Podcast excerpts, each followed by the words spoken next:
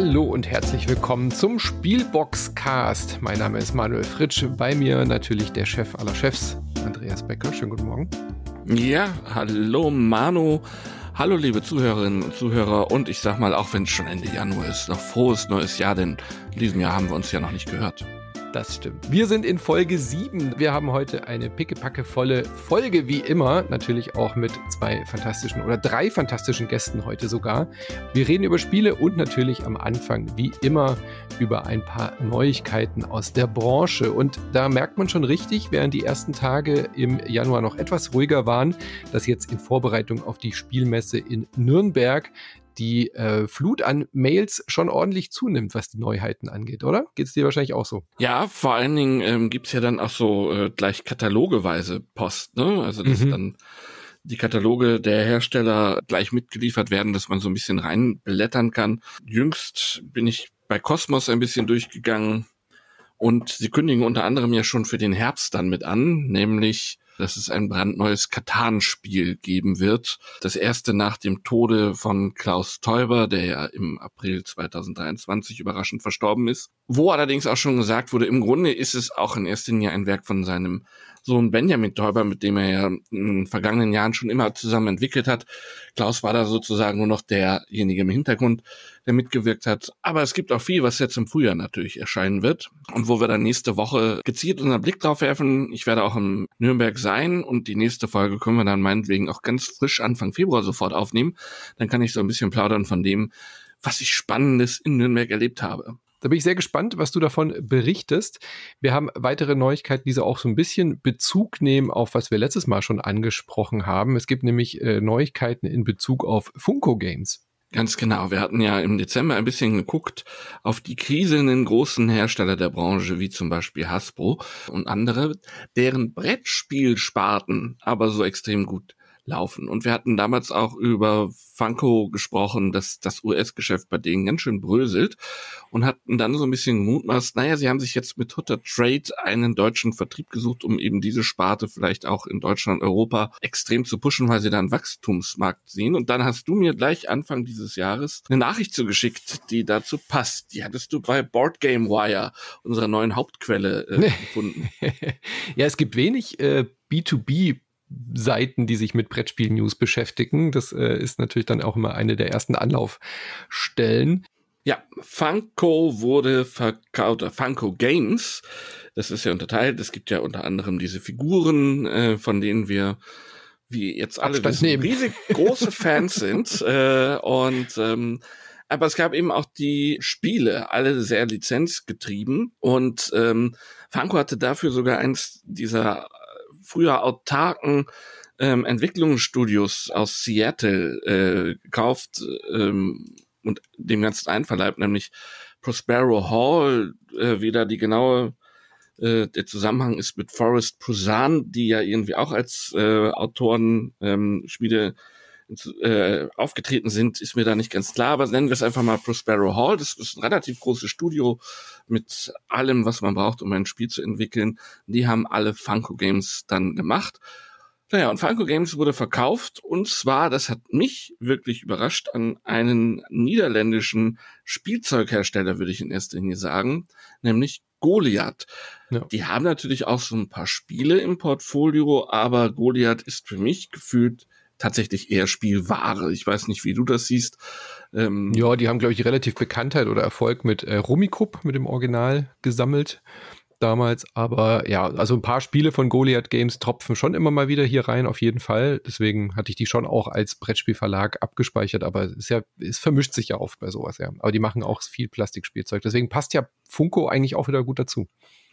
Äh, so gesehen ja, wobei die Spiele ja natürlich äh, schon mindestens in den Kennerbereich ziehen. Hm. Ähm, aber gut, warum soll Goliath dann sagen, das ist so ein Bereich, den wir noch gar nicht beackert haben? Da stoßen wir auch mal in diese Dimension vor und kriegen da vielleicht einen Fuß in die Tür. Des Weiteren war dann relativ lange unklar, okay, jetzt haben sie die Rechte an den Spielen gekauft, aber was machen sie mit dieser großen Brettspielabteilung, die ja dazu gehört, nämlich Prospero Hall? Und tatsächlich ist jetzt bekannt geworden, ja, die werden nicht mit übernommen. Und äh, von den rund 30 Beschäftigten, da dürfen auch die allermeisten gehen. Es sieht wohl so aus, als wenn es mit fünf Mitarbeitern, so schreibt es jedenfalls der Kollege Mike Didymus True, äh, Gespräche geführt worden sind, ähm, ob sie bei Goliath bleiben wollen. Ich nehme an, dass die dann vor allen Dingen strategische Aufgaben übernehmen sollen. Wir hätten da gerne auch etwas tiefer reingeleuchtet. Ich habe auch eine Anfrage an Goliath geschickt und auch darum gebeten, falls ihr das jetzt innerhalb von zwei Tagen nicht befriedigend beantworten könnt, lasst uns das doch gerne wissen. Dann warten wir eventuell noch ein bisschen länger, hm. ähm, um die Antwort zu geben. Aber äh, da kam nichts. Äh, also keine Ahnung, was Goliath da genau plant. Vielleicht haben sie selber auch noch gar nicht einen genauen Plan, wie es jetzt mit dieser Akquisition, mit diesem Neuerwerb des Spielesegments ähm, weitergehen soll. Ja, vor allem, was mich so ein bisschen verwirrt, ist dieses, es wirkte alles sehr durcheinander gerade in den letzten Wochen. Also nachdem wir gerade erst noch erfahren haben, dass äh, die Funko-Brettspiele bei Hutter jetzt aufgenommen werden. Da gab es dann ja dieses Hin und Her. Pan Am ist jetzt erstmals in Deutschland erschienen, was ja schon 2020 eigentlich erschienen ist, ist jetzt eben unter diesem Label hier rausgekommen in Deutschland zum ersten Mal. Disney Villainous, was auch von Prospero Hall ist, also Pan Am ist auch von Prospero Hall, war ja dagegen bei Ravensburger. Horrified genau, da waren auch, sie noch unabhängig. Genau. Da waren genau. sie so ein unabhängiges Entwicklerstudio in Seattle, die an alle, die wollten, verkauft haben ja. wurden dann erst später übernommen. Ja, äh, bei Hutter habe ich übrigens nachgefragt, aber auch die wissen noch nicht, was mhm. Phase mhm. ist. Sie haben einen laufenden Vertrag für die deutschsprachigen Ausgabe der Spiele, hat mir Andrea Stadler, die Pressesprecherin von Hutter Trade und damit auch Huch, dem Spieleverlag, auf meine Anfrage geschrieben. Und sie sprechen jetzt natürlich mit Goliath, zu gucken, wie es da weitergehen soll, denn Goliath hat selber wohl während der Übernahme schon bekannt gegeben, dass sie äh, dann weltweit den Vertrieb wahrnehmen wollen der Spiele. Also es scheint auf jeden Fall sehr spontan ge ge gelaufen zu sein. Ich bin ja nicht in Nürnberg, aber ich habe von Kollegen und Kolleginnen erfahren, dass die auch schon Termine mit Funko ausgemacht haben für die Nürnberg-Messe. Also scheint es dort auch äh, vielleicht die PR-Abteilung überrascht zu haben, dass das jetzt eigentlich ja keine Brettspielabteilung mehr gibt. Also wirklich sehr, sehr überhastet wirkt es für mich fast schon, dass da irgendwelche Entscheidungen getroffen wurden oder eben nicht alle Leute involviert wurden, weil es vielleicht halt auch nicht ging wegen Verschwiegenheitsklauseln und so. Ja, das, das kann sein. Äh, genauere Zahlen, wie gut diese Spielesparte äh, performt hat, gibt es aus den USA nicht. Jedenfalls habe ich keine gefunden, aber ich nehme mal an, dass es wie bei den anderen großen Herstellern ist, dass die Spiele jetzt nicht gerade diejenigen sind, die geschwächelt haben. Und von daher spricht doch einiges dafür, dass äh, Fango da auch einfach ein bisschen Tafelsilber verscherbelt hat, weil es denen finanziell so schlecht geht, um wahrscheinlich ihre Liquidität erstmal zu sichern. Und ja, wundert mich, dass da kein anderer großer draufgesprungen ist, weil ich glaube, diese Spiele haben schon einiges an Potenzial, die, die es da ja. gibt. Und Prospero Hall hat auf jeden Fall immer ein gutes Design. Das kann man den Spielen nicht vorwerfen. Pan Am finde ich auch äh, richtig gut, zum Beispiel dieses Jahr. Also, wenn ihr äh, das noch nicht gespielt habt, schaut euch das mal an. Ja, äh, die haben sicherlich sehr für den US-Markt produziert, muss man auch hm, so sagen. Ne? Also auch das Disney Villanis, was ja bei Ravensburger ist, ähm, ist schon sehr speziell, finde ich. Ja. Wobei die Idee, dass Bösewichte gegeneinander spielen, man die ganze Zeit sich was wegmopsen kann. Ich sag ja, die Idee, äh, die, die Umsetzung, auch Material und so, da kann man an dem Spiel nichts aussetzen. Ja. Spielerisch ja, fand ich es auch wirklich schwach. Gut, aber kommen wir auch wieder zu positiven Meldungen aus der Branche, nämlich es gibt eine neue Kooperation. Äh, Lego und Asmodee haben sich just heute am Tag der Aufnahme des Podcasts gemeldet mit einem überraschenden Newsletter, der gesagt hat, dass sie zusammen an einem Brettspiel arbeiten und äh, das ist schon wirklich lange her. Es gab mal von Knizia eine Kooperation mit offiziellen Lego-Brettspielen. Die hatte ich noch äh, ganz lange hier auch da, weil meine Kinder die so mochten. Und dann habe ich mich, äh, haben wir nicht sogar hier im Podcast sogar überlegt, warum es so wenig Lego-Brettspiele gibt, gerade mit diesen äh, zusammenbaubaren Würfeln und so ist doch da total viel Potenzial. Und das scheint jetzt wohl auch die Lego Company wieder entdeckt zu haben und plant mit Asmodee ein eigenes Spiel. Arg viel Information gibt es darüber noch nicht. Es soll Monkey Palace heißen, wird von David Gordon und TAM, also Tin Aung Miang, kreiert und ein Familienspiel für alle Altersgruppen, Zitat Ende werden. Äh, geht irgendwie um Dschungel und äh, so leichte Strategie von zwei bis vier Spielenden, so, sowohl kooperativ als eben auch kompetitive Elemente. Also so ein bisschen die eierlegende Wollmilchsau mit Lego oder was müssen wir uns darunter vorstellen. Bilder oder weitere Informationen soll es dann erst in Nürnberg wohl geben. Ja, da bin ich dann sehr gespannt. Bei Asmodee zumindest habe ich einen Termin, bei Lego nicht. Das ist ja für einen Brettspieljournalisten dann auch nicht so zwingend und auch gar nicht so einfach da reinzukommen. Mhm. Ähm, in Nürnberg, das wissen ja viele nicht, weil es ja nur eine Handelsmesse ist ähm, und keine Publikumsmesse, gibt es so einen, ich nenne es mal exklusiven, etwas abgesperrten Bereich, wo die ganz großen Player der Branche feste Stände haben im Obergeschoss da kommt man nur rein, wenn man wirklich auch für diesen Bereich äh, eine Einladung hat oder eine Akkreditierung, ähm, dann unter strengsten Sicherheitsvorkehrungen. Da kann man dann überhaupt erst zu solchen großen ähm, Herstellern wie Playmobil, Lego, Hasbro so weiter vordringen. Da herrscht in der Regel auch absolutes Fotografierverbot. Mhm. Damit eben Plagiatoren ähm, beziehungsweise andere Mitarbeiter, äh, Mitarbeiter, Mitbewerber nicht sehen können, was da geplant ist für dieses Jahr, weil in Nürnberg stellen die natürlich schon ähm, die ganze ähm, ihren ganzen Produktkatalog für dieses Jahr vor und da werden dann auch schon die Deals mit den großen Handelsketten weltweit für das Weihnachtsgeschäft abgeschlossen. Deswegen ist das hochexklusiv, aber wir gucken mal, was Asmodee dann schon verkünden kann, was da tatsächlich passieren wird.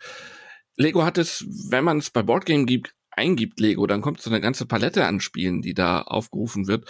Also Lego hat es schon immer mal wieder versucht, in den Brettspielmarkt reinzukommen. Es ist aber auch immer wieder gescheitert und auch die Knizia-Spiele, die du gerade erwähnt hast, ich habe die alle damals nicht gespielt. Aus welchem Grund?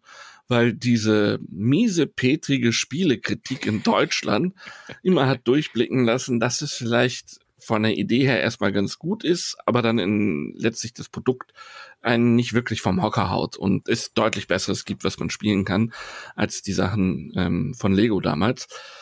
Bin also mal sehr gespannt, äh, wie es da weitergeht, weil äh, die Lego-Steine an sich haben sicherlich auch ein gutes Potenzial, was wir schon mhm. festgestellt mhm. hatten, äh, als Spielmaterial. Definitiv. Also ich bin gespannt, was sich da tut und vielleicht ist es ja eine neue Welle von auf uns zukommenden Lego-Spielen. Kommen wir doch äh, direkt mal zu unserem ersten Interview, oder? Wir haben eine sehr schräge Geschichte gleich am Anfang dieses Jahres erlebt. Das thematisieren wir dann auch äh, direkt im Interview. Und zwar haben wir gesprochen mit Laia González und Sönke Schmidt. Die beiden kommen aus Hamburg haben dort den Spieleverlag Wonderbow gegründet und äh, im vergangenen Jahr eine sehr erfolgreiche Kickstarter-Kampagne für das ihr zweites Spiel Kelp gestartet. Und mit den beiden haben wir geredet. Viel Spaß damit. Ja, dann auch an dieser Stelle ein wunderschönes herzlich willkommen an Laia und Sönke von Wonderbow. Hallo, ihr beiden. Hallo. Hallo. Bevor wir gleich zu euch kommen und euren Verlag, würden wir direkt gleich mal mit einer News eintauchen, die vielleicht einige da draußen mitgekriegt haben. Ähm, ihr habt gerade ein Spiel in Arbeit oder ein Spiel, was bei euch dann erscheinen wird, was auf Kickstarter ist. Das ist ja erstmal nicht ungewöhnlich. Der Kickstarter ist auch erfolgreich. Glückwunsch an der Stelle, so, soweit. Danke. Was mich dann aber, was mich dann aber tatsächlich sehr überrascht hat, war zu lesen, dass es von diesem Spiel, was ja noch nicht fertig rausgeschickt wurde an die Bäcker und Bäckerinnen, schon bereits ähm, Fälschungen gibt. Also Counterfeit sind im Umlauf, war auf einer Seite zu lesen und bei euch im Blog natürlich auch. Und Counterfeit übersetzt heißt so viel wie Fälschungen, Nachmachungen, ähm, ähm, selbstgemachte, äh, gedruckte Sachen, die dann wirklich auch verkauft werden. Wie ist das denn zustande gekommen? Könnt ihr uns da ein bisschen aufdröseln, was da genau passiert? Wie, wie, wie, wie funktioniert sowas überhaupt und wie geht ihr damit um? Klar, also ähm, uns hat die Nachricht genauso überrascht wie euch wahrscheinlich auch, weil genau das haben wir uns gefragt, so, hä, wie, wie, wie machen die das denn? Also ich denke, also unsere Vermutung ist, dadurch, dass die Kickstarter-Kampagne ja recht erfolgreich war und man uns auch, also wir haben auch viel Werbung geschaltet und man hat auch viel von uns gelesen und es war ja auch kurz vorm Weihnachtsgeschäft, hat sich vielleicht diese dubiose Firma in China, da kommt sie tatsächlich her, gedacht, das ist doch eine gute Gelegenheit, um da mal auf den Zug aufzuspringen und ähm, Fälschung im Umlauf zu bringen. Fälschung von Brettspielen ist ja nichts Neues. Mhm. Ich glaube, Fälschung von Brettspielen, die noch gar nicht existieren, ist neu. Okay, Aber, wenigstens ein Novum, ja. genau. Die haben sich tatsächlich aus unseren äh, Tabletop Simulator Dateien bedient. Wir haben da ja quasi das Spiel hochgeladen vor der Kampagne, um dann natürlich den Bäckern die Möglichkeit zu geben, das vorab zu spielen und zu testen, weil wir wollen ja auch, dass äh, niemand die Katze im Sack kauft, sondern sich gut informieren kann. Und ähm, ja, es ist wohl sehr einfach, Daten runterzuladen von Tabletop Simulator, äh, wie wir jetzt festgestellt haben. Die, diese Menschen in China haben aber auch tatsächlich sich die Mühe gemacht, quasi die Illustrationen irgendwie aufzublasen. Wir haben die ja in sehr geringer Qualität hochgeladen. Die sind mhm. auf jeden Fall aufgeblasen. Die haben die ganzen Texte nachgetippt mit sehr, sehr vielen Rechtschreibfehlern.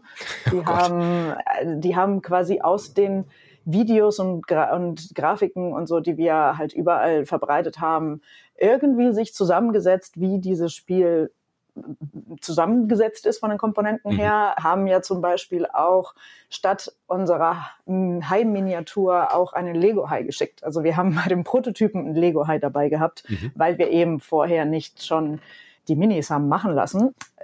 Keine Ahnung, ob sie sich wirklich damit auseinandergesetzt haben oder nicht, aber äh, sie haben ebenfalls quasi einen gefälschten Lego mitgeschickt in den gefälschten Kopien von Kelp. Und ja, zwei Tage bevor die Kampagne zu Ende war, haben wir tatsächlich festgestellt, dass unser Spiel wohl überall gelistet war. Auf Amazon, auf eBay, auf Frugo, auf Schieß mich tot, wie diese ganzen Plattformen weltweit heißen. Unter unterschiedlichsten Markennamen. Also wir haben ja Wonderboy als Marke natürlich, soweit es geht, schon vor Jahren sichern lassen und auch bei Amazon und so weiter registriert. Aber wenn äh, die Leute das Spiel listen unter Kelp von der Marke Generic, ist kein mhm. Witz, eine der vielen Marken, die sie verwendet haben, hieß Generic, ähm, dann, dann wird Amazon als System auch nicht unbedingt erkennen, dass es ja, eigentlich klar. ein Wonderbow-Produkt ist. Also, ähm, Und noch dazu ja. ist Kelp, der Name des Spiels, ja auch ein normaler Name, oder? Es ist ja einfach genau. quasi dieser Seetang oder wie man das Seetang, nennt. Seetang, ja. genau. Und ja.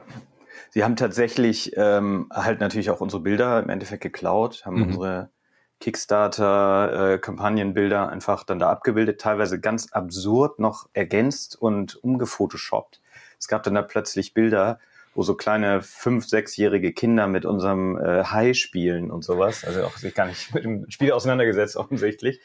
ähm, und wir, also das Ding ist, wir haben natürlich gar nicht damit gerechnet, dass sie wirklich eine Kopie machen. Mhm. Also ich, ja. ich war felsenfest davon überzeugt, die bieten das einfach an, weil das gerade so einigermaßen äh, angesagt ist irgendwo, zumindest in gewissen Kreisen, und verschicken es einfach nicht. Mhm. Oder also, weil es gibt dann halt Leute, die sagen, ja, was soll's, die haben ja aus preislich da geschwankt zwischen 60 und 20 Euro, total äh, random quasi. Und ich dachte, okay, die bieten es an, dann bestellt jemand das und dann schicken sie es einfach nicht und die Leute vergessen das und ein paar mhm. beschweren sich, ein paar nicht und dann bleibt ein bisschen Geld bei denen kleben. Also aber nein. Wir dachten, dass das ihre Strategie ist. Ja, ja so. Und dann, und, aber nein, dann, dann saßen wir da mit meinem Sohn tatsächlich gerade ein Spiel gespielt und äh, da, da bimmelte mein Handy so. Ja. Äh, und dann kam eine Nachricht von jemandem aus England. Ja, wir haben das Spiel erhalten, sieht toll aus, aber äh, das Regelbuch fehlt. Könnt ihr uns das noch schicken? Und dann dachte ich so, what? Wer hat was erhalten?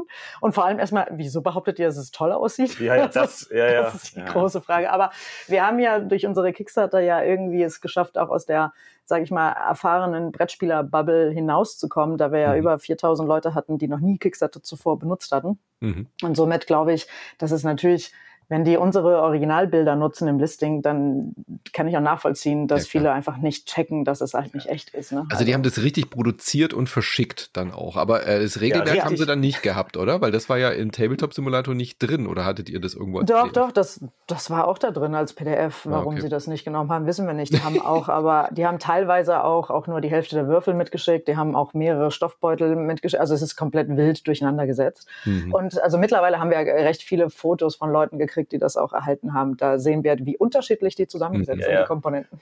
Also richtig produziert ist sehr relativ, möchte ich ja. sagen. Ja, das Board war ein Poster. Also. Ja. Na gut, da ist wahrscheinlich der Wert der Ware auch nicht so groß, dass du sagst, ich gehe wirklich bis ins allerletzte. Ja, ja, Detail. genau. Ich mache jetzt das schnelle Geschäft mit dem NAP greift es ein bisschen ab und gut ist. Ne? Also ich verschicke wenigstens etwas, damit die ersten erstmal zufrieden sind. Vielleicht liegt es dann ja, noch ein ja. bisschen und dann werden sie auch weiter nicht hinterhergehen. Vermute ich mal, dass die Kunden da äh, nichts machen, weil sie auch wenig können.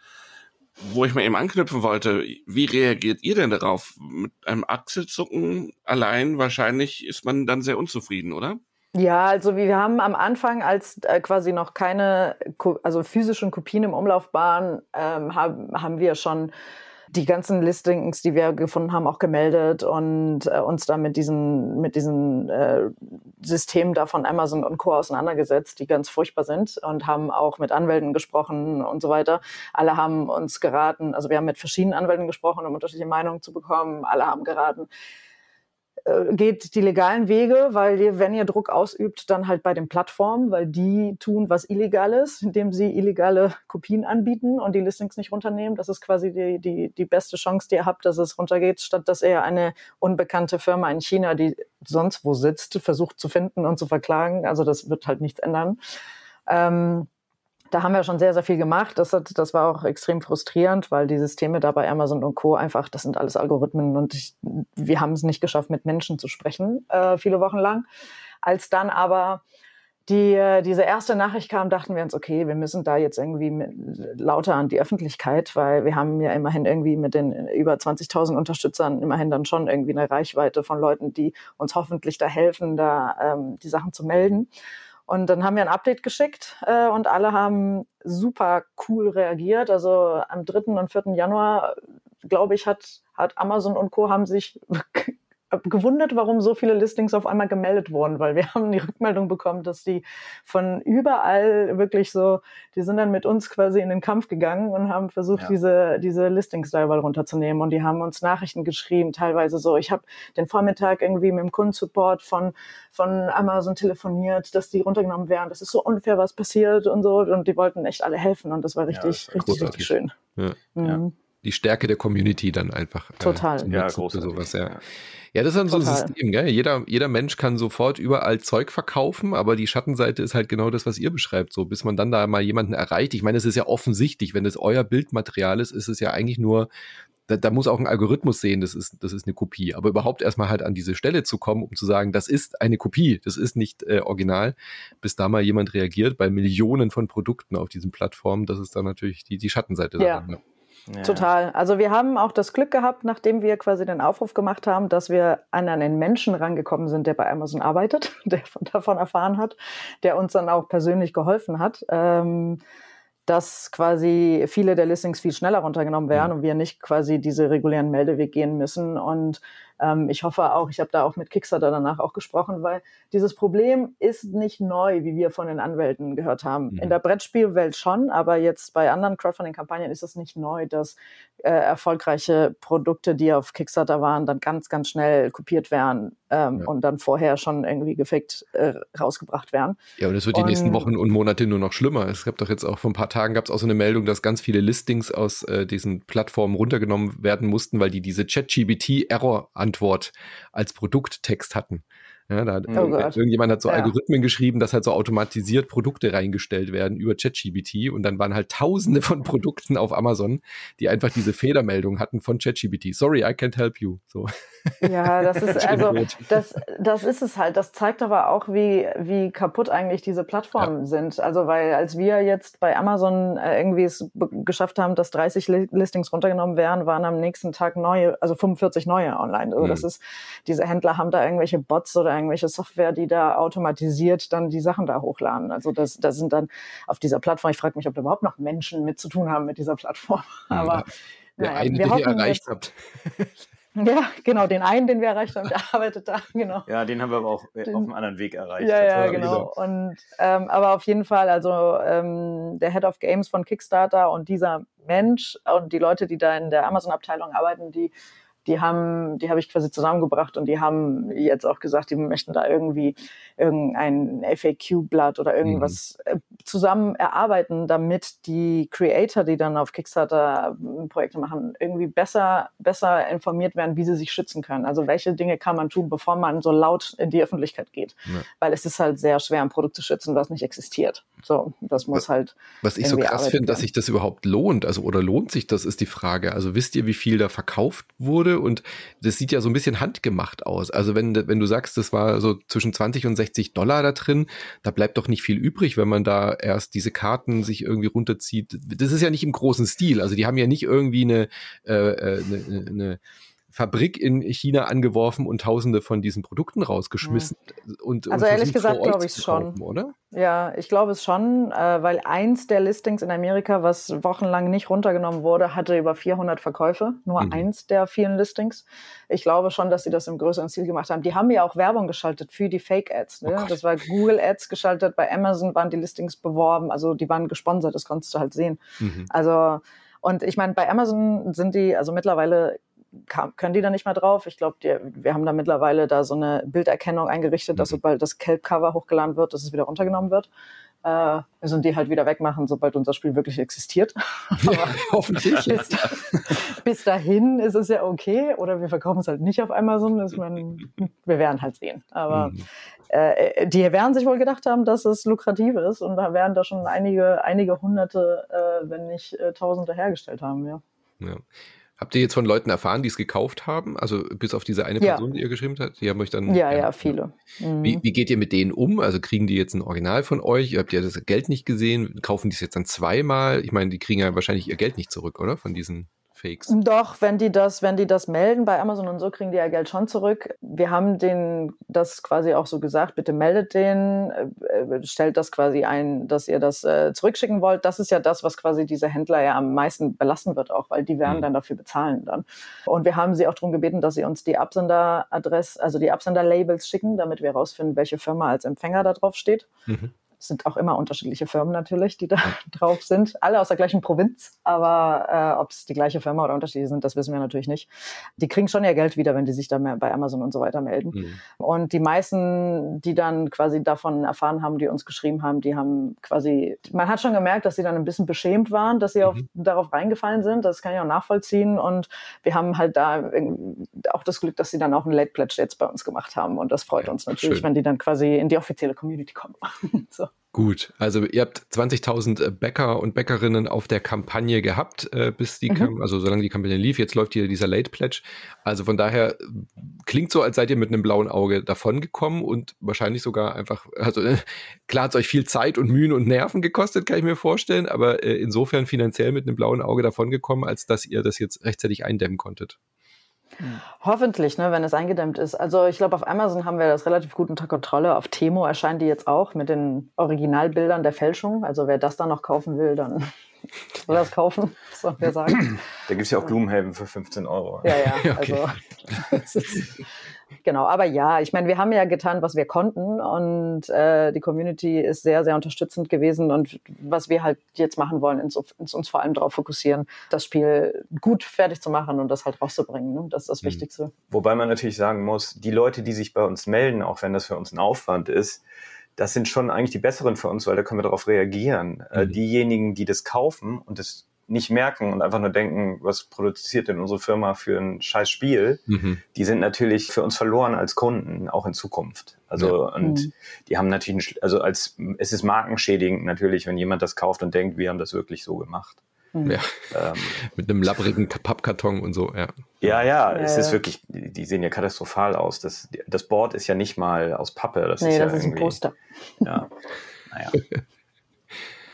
naja, Gut. Aber auch das haben wir jetzt erfahren. Ja, also, es, in gewisser Weise ist es ja auch ein Kompliment, eine Kopie, äh, wenn man es positiv sehen will. Äh, und dass die uns als so begehrt da irgendwie wahrnehmen, ist ja irgendwie dann auch ein Kompliment, so wenn man, wenn man das so sehen möchte. Oder es war vielleicht auch ein bisschen Kalkül, ne? dass die gesagt haben, ah, jung, klein, kleiner Verlag weit weg.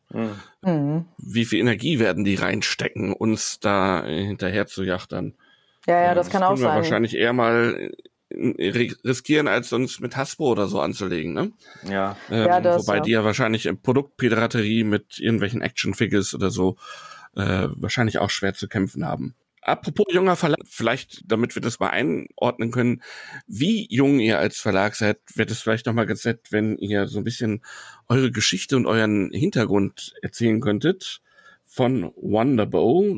Das ist ja nicht euer beruflicher Anfang und ihr seid ja sozusagen nicht äh, groß geworden in der Brettspielszene in dem Sinne, dass ihr äh, Redaktionsvolontariate gemacht habt bei Verlagen oder so, nee. sondern ihr kommt schon aus der kreativen Ecke. Es gibt da noch eine andere Firma, äh, Avalia Studios. Mhm. äh, die ihr in Hamburg macht. Vielleicht könnt ihr so diesen ganzen Rahmen mit eurem Hintergrund mal kurz erzählen, damit unsere Hörer und Zuhörerinnen so ein bisschen einen Eindruck haben, mit wem wir da reden. Gerne. Ja, also wir kommen ursprünglich aus dem Marketing, aus der Werbung tatsächlich, äh, wo wir beide lange gearbeitet und uns auch äh, kennengelernt haben. Und wir äh, hatten irgendwann keine Lust mehr so richtig darauf, vor allem in so größeren Firmen da zu arbeiten und für Kunden und so weiter. Und ähm, haben irgendwann uns selbstständig gemacht mit einer ähm, kreativen Firma, eben Avalia Studios vor allem um auch eben nicht Werbung zu machen, sondern kreative Projekte. Wir haben erst einen äh, Dokumentarfilm gemacht, der auch im Kino war und ziemlich erfolgreich war. Und äh, haben ein Buch gemacht dann zu diesem äh, Film. Äh, parallel haben wir noch eine äh, Firma gehabt, muss man sagen, jetzt, äh, wo wir ein alkoholfreies Craftbier gemacht haben. Oh. Ähm, was, meine Adresse habt ihr ja, gell? Also gerne muss. ja, das war auch, äh, also in Hamburg äh, hat sich das ganz gut durchgesetzt, aber ähm, äh, auch ein mühsames Geschäft äh, mit äh, Haltbarkeitsdatum und so weiter mhm. und so mhm, fort. Mhm. Naja, auf jeden Fall haben wir einen, ja, einen starken kreativen Drive, sage ich jetzt mal, in uns offensichtlich. Und ja, Brettspiele haben wir irgendwie, also ich, ich kann sagen, schon immer gespielt. Äh, Laia ist ein bisschen später in das Kaninchenloch geschlüpft. also ich stamme quasi aus einer ganz typischen klassischen deutschen äh, Papa kauft Spiel des Jahres jedes Jahr äh, hm. Familie seit den 80er Jahren so Adel verpflichtet und was nicht alles und ähm, bin damit so ein bisschen groß geworden und habe dann irgendwann diese moderne Boardgame-Welt entdeckt und mache das schon relativ lange und Laia ist dann auch irgendwann dazu gestoßen. Ähm, genau. Und ähm, also ich bin quasi äh, Artdirektor oder Grafikdesigner äh, ursprünglich und Laia kommt eher so aus der Produktion und äh, Filmproduktion, aber und so weiter, eher so das Organisatorische auch. Und darum ergänzen wir uns da super und irgendwie passt da alles so zusammen. Also für mich als Grafikdesigner sind Brettspiele wahnsinnig spannend weil ich glaube, es gibt kaum ein Medium, wo das so relevant und so wichtig ist, dass man gutes Grafikdesign hat, also neben tollen Illustrationen und so weiter, was ja auch in den letzten Jahren immer wichtiger wird, ähm, ist es einfach ein Medium, was wunderschön ist, wo man stundenlang drauf starrt. Das ist ja heutzutage mhm. auch extrem ungewöhnlich, dass du irgendetwas hast, wo du länger als drei Sekunden guckst und äh, dann weiter swipest. Ähm, genau, und äh, es ist eben auch für das Spielerlebnis ja unfassbar wichtig, dass äh, Board kann ja das Spiel schon so halb erklären, wenn es gut gemacht ist mhm. und so weiter. Darum ist es für mich einfach als auch aus der Perspektive äh, super spannend und ich bin einfach äh, ja ich sehr gerne kreativ und liebe kreative Dinge und Brettspiele sind da quasi mit dem Storytelling, was da auch drin steckt, den Welten, die da aufgemacht werden und so weiter, äh, ist das einfach genau das, was mein Ding sozusagen. Genau. Und, und ja. wir haben vor zwei Jahren ein Kartenspiel rausgebracht. Das war so das erste Spiel, äh, wo wir gesagt haben, komm, das ist eins der weiteren kreativen Projekte, die wir so ähm, umsetzen wollen bis wir gemerkt haben, dass diese ganze Brettspielwelt auch quasi aus Verlagssicht so viel Spaß macht, dass wir dachten, ach, vielleicht sollten wir uns fokussieren und nicht nur eins machen, äh, sondern versuchen da quasi unseren sozusagen Exit aus unserer Agenturwelt äh, oder aus unserem aus unserem Agenturgeschäft quasi zu, zu erarbeiten. Und hoffentlich können wir irgendwann davon quasi Vollzeit leben. Genau, das ist im Moment machen wir das irgendwie noch parallel, um das auch einfach zu finanzieren, weil äh, jetzt gerade bei so einer großen Kickstarter, da muss man ja schon sehr in Vorinvest gehen, zeitlich als auch monetär. Und das hat uns das auch äh, ermöglicht und die Tür da aufgemacht, so hm. was ganz schön ist. Ja, und die Werbeerfahrung hat nicht geschadet, wahrscheinlich bei dem nee. Kickstarter. genau. Das sagen ja viele Menschen, dass man sich irgendwie zwei, drei Monate Zeit nehmen sollte, um so einen Kickstarter richtig durchzuziehen, wo man nicht am Spiel arbeitet, sondern eigentlich nur für das Spiel, für den Kickstarter, ja. Ja, ja, sogar auch äh, deutlich länger als jetzt zwei, mhm. drei Monate. Also das ist auch, also wir haben ja äh, bestimmt ein halbes Jahr in der äh, quasi das promoted, neben quasi das zu entwickeln, haben wir mindestens ein halbes Jahr äh, darüber geredet und äh, versucht, das bekannt zu machen, bevor wir mhm. die Kickstarter gestartet haben. Aber im Endeffekt, also warum haben wir jetzt dann einen Verlag gemacht? Es ist, ist, ist genau unsere, ich sag mal, Talente, auch Laia ist halt, hat ein wahnsinniges Organisationstalent und eine Durchsetzungsfähigkeit und so weiter, die äh, mir dann teilweise vielleicht ein bisschen fehlt. Dafür habe ich diesen, äh, diesen kreativen Drive, sag ich mal, ganz stark auch. Und es ergänzen sich einfach total gut unsere, unsere Fähigkeiten und wir machen beide da einfach genau das, was wir lieben zu tun. Und das ist ein großes Privileg und eine mhm. große Freude. Und wenn wir das da hinbekommen, da äh, tatsächlich von zu leben, und da sind wir gerade natürlich auf einem ganz guten Weg nach dem Erfolg und so weiter, ähm, wäre das ein Traum. So. Das ist einfach, ja. besser geht's nicht. Also es ist schon das Ziel, was man jetzt von Wonderbow erwarten kann, wenn das so weitergeht. Also ich meine, wie ja. gesagt, du hast ja gesagt, der Kickstarter läuft jetzt ganz gut, aber das ist ja jetzt erstmal ein, ja. äh, ein Ding. Also ihr wollt, ihr könnt euch vorstellen, das auch hauptberuflich zu machen oder ist da die kreative Ader bei euch dann doch zu stark, um, um zu sagen, naja, ich will schon auch noch das und das und das und hier und dieses Projekt noch und so? Nee, äh, also die, äh, das meine ich, also Brettspiele erfüllen quasi ganz, mhm. ganz, ganz viel von dem, äh, weil das ist kein einseitiges Thema. Wenn man ein neues Spiel macht, was ein anderes Thema hat, dann macht man kreativ ja was völlig anderes plötzlich, äh, emotional gesehen. Und also für mich, äh, also wenn wir das hinkriegen und da langfristig uns etablieren, natürlich so eine Kickstarter ist erstmal ein One-Shot und man will jetzt auch nicht ein äh, One-Hit-Wonder sozusagen sein. Äh, wir wollen es wirklich etablieren und das langfristig machen. Ich glaube, auch nur dann kann man es wirklich gut machen. Und äh, wir lizenzieren ja, auch einige andere Spiele jetzt schon. Äh, da haben wir auch das Glück gehabt, ein paar wirklich schöne zu bekommen, sag ich mal, die äh, genauso reinpassen bei uns und äh, die, die Welt öffnet sich da gerade ganz schön.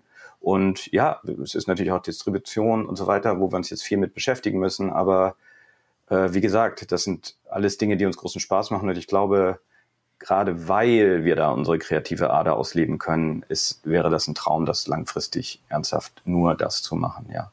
Mal so ein bisschen ketzerisch gefragt, dann aber, ihr geht ja schon in einen Bereich, der für uns als Beobachter, würde ich mal sagen, relativ gesättigt ist, was die Anzahl der Anbieter angeht. Ne? Was gibt euch da die Kraft, das Selbstvertrauen zu sagen, ja, aber wir können da nochmal ein bisschen herausstechen. Wir werden anders sein. Wie wollt ihr das schaffen mit der Wahrnehmbarkeit vor allem? Es hat jetzt zumindest bei dem einen Projekt ja schon mal ganz gut geklappt. naja, ja, natürlich gibt es da viele andere und es gibt auch viele tolle, aber ehrlich gesagt, ich wüsste jetzt keine Branche, wo das gar nicht so ist. Ja. Also so gesehen, dann mache ich das in der Branche, die mir gefällt und wo vor allem die Mitbewerber, wenn man das so nennen will, auch einfach wahnsinnig nett sind und wahnsinnig toll sind. Also natürlich äh, reißt man sich da auch dann vielleicht um irgendeine Neuheit oder sowas, aber wir haben diesen, äh, die haben uns so offen aufgenommen und so freundlich und uns auch so viele Tipps gegeben. Äh, wir haben äh, mit Daniel von Boardgame Circus, mit Feuerland, mit Uwe von Skellig, mit Uwe von Skellig, mit den all diesen und so weiter. Es ist einfach sehr, sehr schön und ich glaube auch, man nimmt sich nichts weg. Natürlich gibt es zig Spiele, die rauskommen. Ich glaube aber trotzdem, dass das Hobby an sich noch wahnsinnig wachsen kann und noch viel mehr Leute anstecken kann. Und darum glaube ich, ist da noch ein wahnsinniges Potenzial, noch mehr Menschen einfach zu erreichen. Also äh, jeder Markt ist umkämpft und der hier kann aber noch sehr viel größer werden, glaube ich. Also ich hoffe es, weil ja. ich, ich, glaube, es ist einfach toll, wenn man mehr Leute begeistern kann auch dafür. Steht Wonderbow für eine bestimmte Art von Spiel? Also wir hatten es ja hier auch im, äh, im Podcast schon öfter mal thematisiert, dass man einen, einen, Firmennamen ja auch immer von seiner Bedeutung her aber auch mit den Spielen assoziiert. Also Kelp ist jetzt mhm. ein Zwei-Personen-Spiel, asymmetrisch, schon auch wahrscheinlich ein bisschen so im Kennerbereich, so was ich jetzt so wahrgenommen habe, ähm, aber mit einem tollen Design und einem ähm, ansprechenden Look. Ist das so eure, eure Marschrichtung, eure Zielsetzung oder seid ihr da offen für alles, von, von Kinderspiel bis äh, Expertenbrecher? Also ja, äh, einer unserer Ansprüche ist, dass es immer sehr, sehr gut aussieht und dass man, wie ich vorhin schon sagte, ne, weil man sich einfach lange damit beschäftigt und warum soll es nicht schön aussehen? Hm. Natürlich ist das nicht das Einzige und ein schönes Spiel mit einer blöden Mechanik äh, oder ein langweiliges schönes Spiel braucht kein Mensch. Aber ähm, das ist zumindest ein, ein, ein Anspruch von uns und eine schöne thematische Verknüpftheit auch. Ich glaube, wir sind eher nicht so Richtung Abstrakte, also wir sind noch offen. Aber wir fokussieren uns jetzt gerade nicht auf Kinderspiele. Wir würden keine Kriegsspiele mit dem Thema Kinderkriegsspiel, äh, das finde ich gut. Ja, ja das wäre vielleicht mal was Neues, aber ja, das stimmt. Nee, aber wir würden jetzt kein Zweiter Weltkriegsspiel machen oder, oder mhm. sowas, also mit so einem Setting. Äh, ein Area Control mit, weiß ich, V-Root oder sowas, vielleicht schon eher.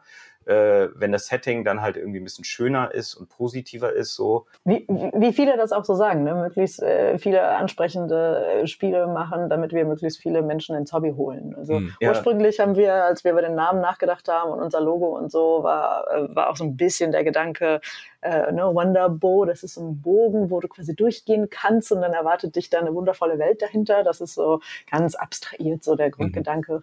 Mhm. Ja, so ein bisschen sind wir auch, ich sag mal so, von der, von der, von der Komplexität der Spiele sind wir auch so ein bisschen in dem Bereich. Also ich sag Familie Plus bis niedriger Expertenbereich vielleicht. Ähm, kommt am Ende ein bisschen aufs Spiel an. Ehrlich gesagt, was wahrscheinlich jeder äh, auf so eine Frage antwortet, wir wollen Spiele machen, die wir selber gerne spielen. äh, das ist aber auch wirklich so. Wir selber spielen aber auch gerne schwere Expertenspiele, äh, Heavy Euros äh, und so weiter. Aber ehrlich gesagt, wir sind noch ein bisschen offen. Es kommt ein bisschen aufs Spiel an. Aber sowas wie Kelp zum Beispiel fanden wir total frisch und total besonders. Äh, zwei Spieler fanden wir zum Beispiel ein Thema, was ein bisschen noch unterrepräsentiert ist. Ähm, da ist, glauben wir, noch sehr viel Potenzial. Äh, gerade für Spiele, die wirklich dezidiert sagen, wir, wir, wir möchten ein wirklich Spiel machen, was nicht drei bis äh, zwei bis vier ist und das geht auch zwei ganz gut, sondern was sagt zwei, aber wir umarmen das Thema zwei Spieler komplett und machen das wirklich so gut wie es geht. Hm. Äh, ja, also wir sind da ein bisschen schwammig noch, das gebe ich zu, aber das ist ehrlich gesagt eher, weil wir noch da offen sein wollen und äh, gucken, was kommt und nichts total rausnehmen. Aber wir würden jetzt zum Beispiel Partyspiele ist jetzt nicht so unser Ding, Kriegsspiele mhm. ist nicht so unser Ding. Niedrige, also sehr junge Kinderspiele wahrscheinlich auch nicht so. Mhm. Ist Kickstarter gesetzt? Also werden alle eure Projekte da laufen, einfach weil es jetzt gut funktioniert hat? Hängt es vom Spiel ab? Und äh, der zweite Schritt ist ja dann auch, um dann eine richtig große Masse zu erreichen, muss man ja dann irgendwie auch in die Fachgeschäfte, in den Handel rein. Ähm, das denke ich, mhm. könnte ich mir vorstellen, ist eine Challenge auch für so einen kleinen jungen Verlag, oder? In so Vertriebswege reinzukommen. Habt ihr da irgendwie schon ja. Connections?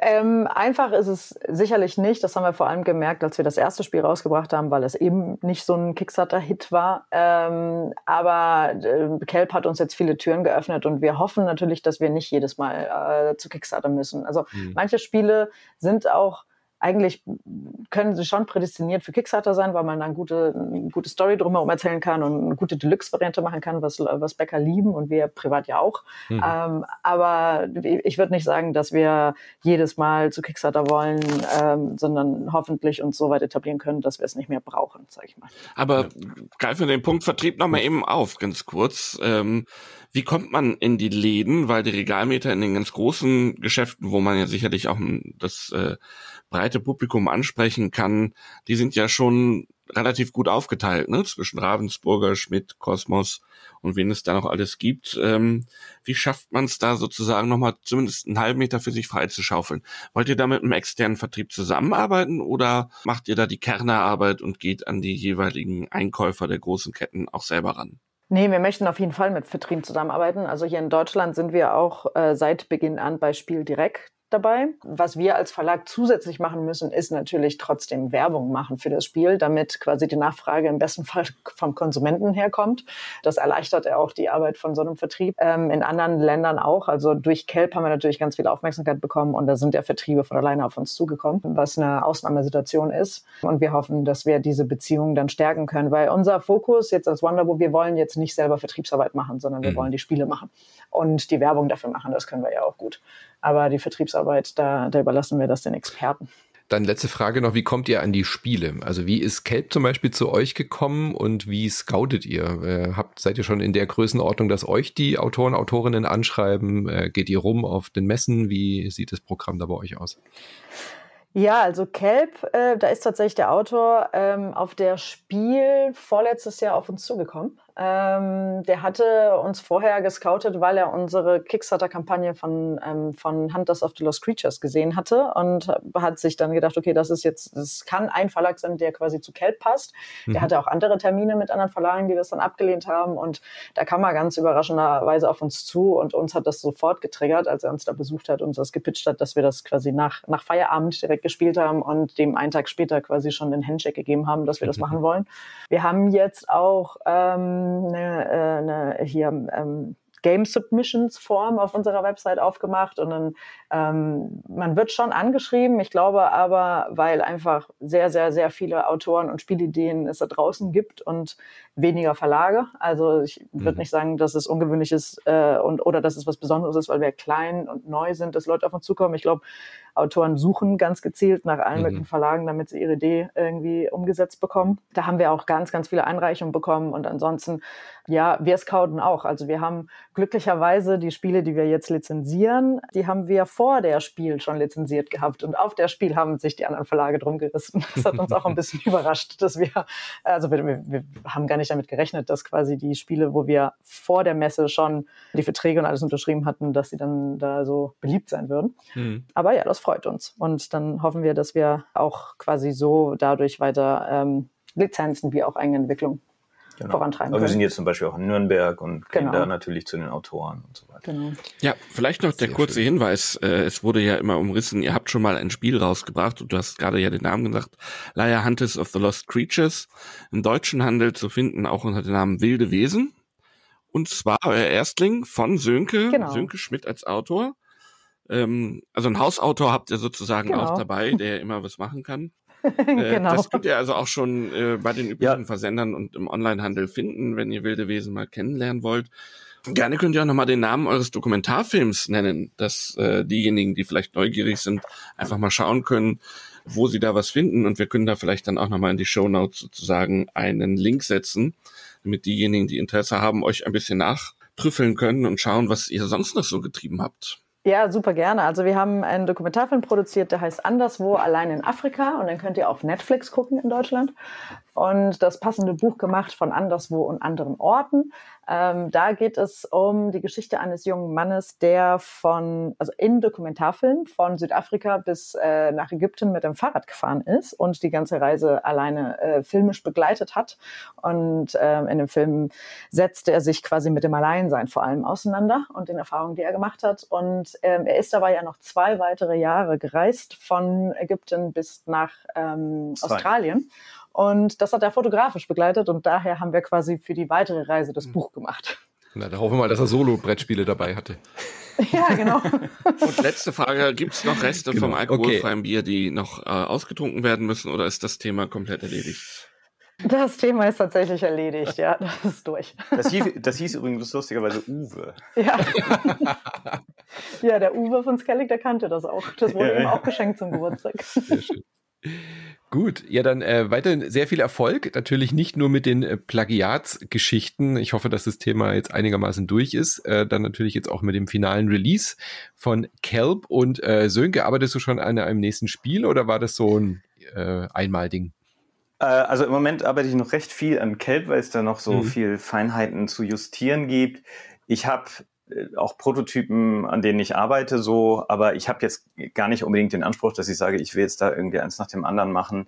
Ich schaue mir im Moment eher gerade andere Prototypen an und teste andere Prototypen von anderen Autoren und äh, freue mich aber sehr drauf, da zum Beispiel thematisch äh, das weiterzuentwickeln. Da hatten wir auch jetzt auf der, der äh, Brettspielreise, die wir gerade gemacht haben, mhm. hatten wir sehr viel Spaß damit, da schon rum zu philosophieren, was man aus bestimmten Prototypen machen könnte, thematisch.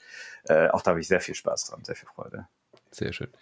Gut, dann viel Erfolg beim Scouten, beim Verlegen und beim Spielefinden und äh, vielen Dank für diese spannenden Einblicke. Vielen Dank.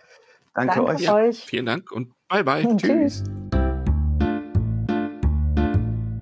So, vielen Dank an die beiden. Es hat sehr viel Spaß gemacht äh, mit euch. Ja, auch von mir. Vielen eure Dank. Firmengründung und diese ganze schwere Anfangsphase mit diesen Klonen äh, und, und Plagiaten zu kämpfen. Äh, haben sie aber, glaube ich, ganz gut hingekriegt. Und witzigerweise direkt nach dem Podcast, das ist ja immer so, oder? Wenn man dann über Sachen redet und sich dann ein bisschen mit beschäftigt. Natürlich habe ich ja auch ein bisschen recherchiert und zwei, drei Klicks im Internet hinterlassen. Und was passiert? Auf Facebook wird mir jetzt äh, Terraforming Mars als Raubkopie angeboten direkt nach dem Cast passiert, was Sie erwähnt haben. Also das scheint kein Einzelfall zu sein. Das war dann irgendwie für 90 Cent. Völlig absurd. Das war irgendwie so eine 90 Cent? Ja, aber irgendwie so eine. Da, da kann man ja gar nicht Nein sagen.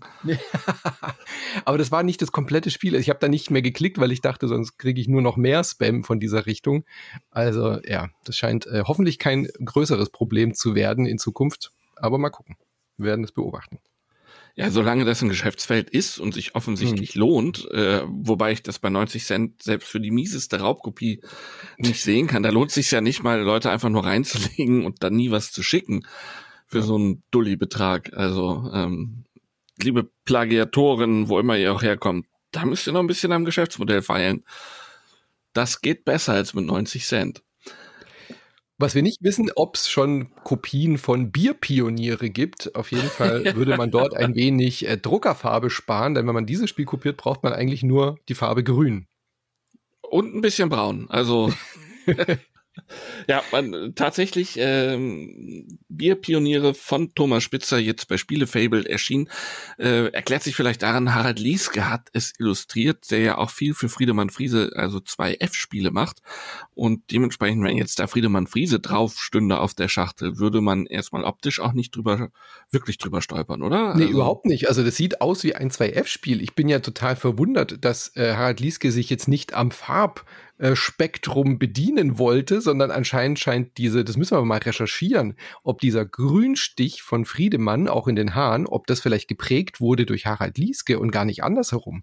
Also vielleicht ist das ja der Main Input gewesen, alles in Grün zu haben bei diesem Verlag, aber dass Harald Lieske jetzt bei diesem Spiel, was nicht bei 2F erscheint, auch in diesem Grünton bleibt und es wirklich aussieht wie ein 2F-Spiel, finde ich unfassbar faszinierend. Dass, dass Wobei wir sagen müssen, Freiheit wenn wir jetzt schon alles knallrot zu machen. Aber wenn wir jetzt hier schon sozusagen in diesem Fashion-Apartment uns, äh, unseres kleinen Blogs auftauchen, äh, es ist ja jetzt bei Bierpioniere schon ein frisches Hopfengrün, was er da gewählt hat. Also ich glaube, es ist sogar Hallertauer Tradition, der Hopfen, der da zu sehen ist. Also der einer der weit verbreitetsten Hopfenarten weltweit, äh, kommt natürlich aus der Hallertau.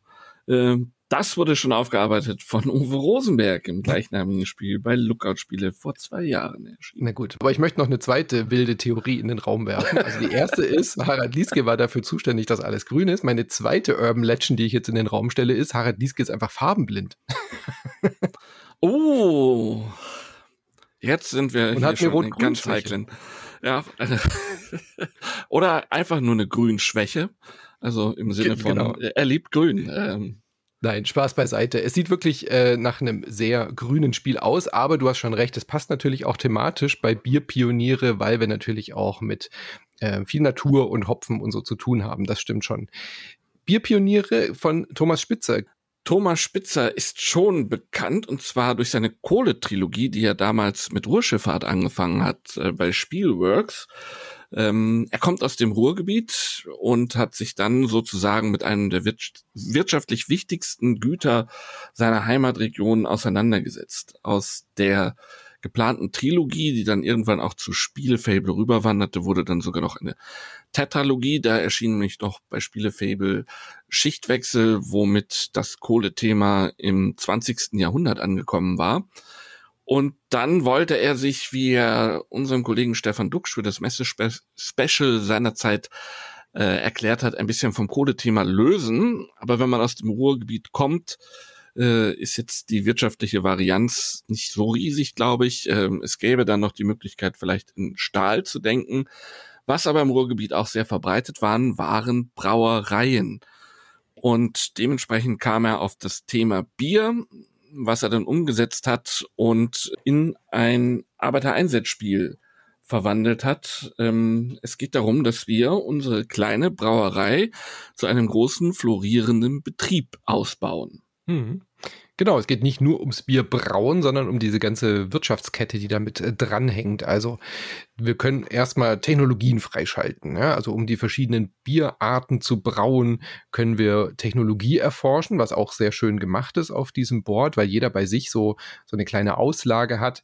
Das heißt, wir können einerseits die Technologie anschaffen. Das ist eine Möglichkeit, das freizuschalten. Also wirklich die, die großen Töpfe, in denen das Bier dann gärt und gebraut wird, ähm, zu kaufen quasi und freizuschalten. Und die andere Sache ist erstmal sich das Wissen anzueignen, äh, anzueignen überhaupt, wie braut man denn so ein Altbier? Ja, das ist natürlich ein ganz anderer Prozess, als jetzt ein Weizen zu machen.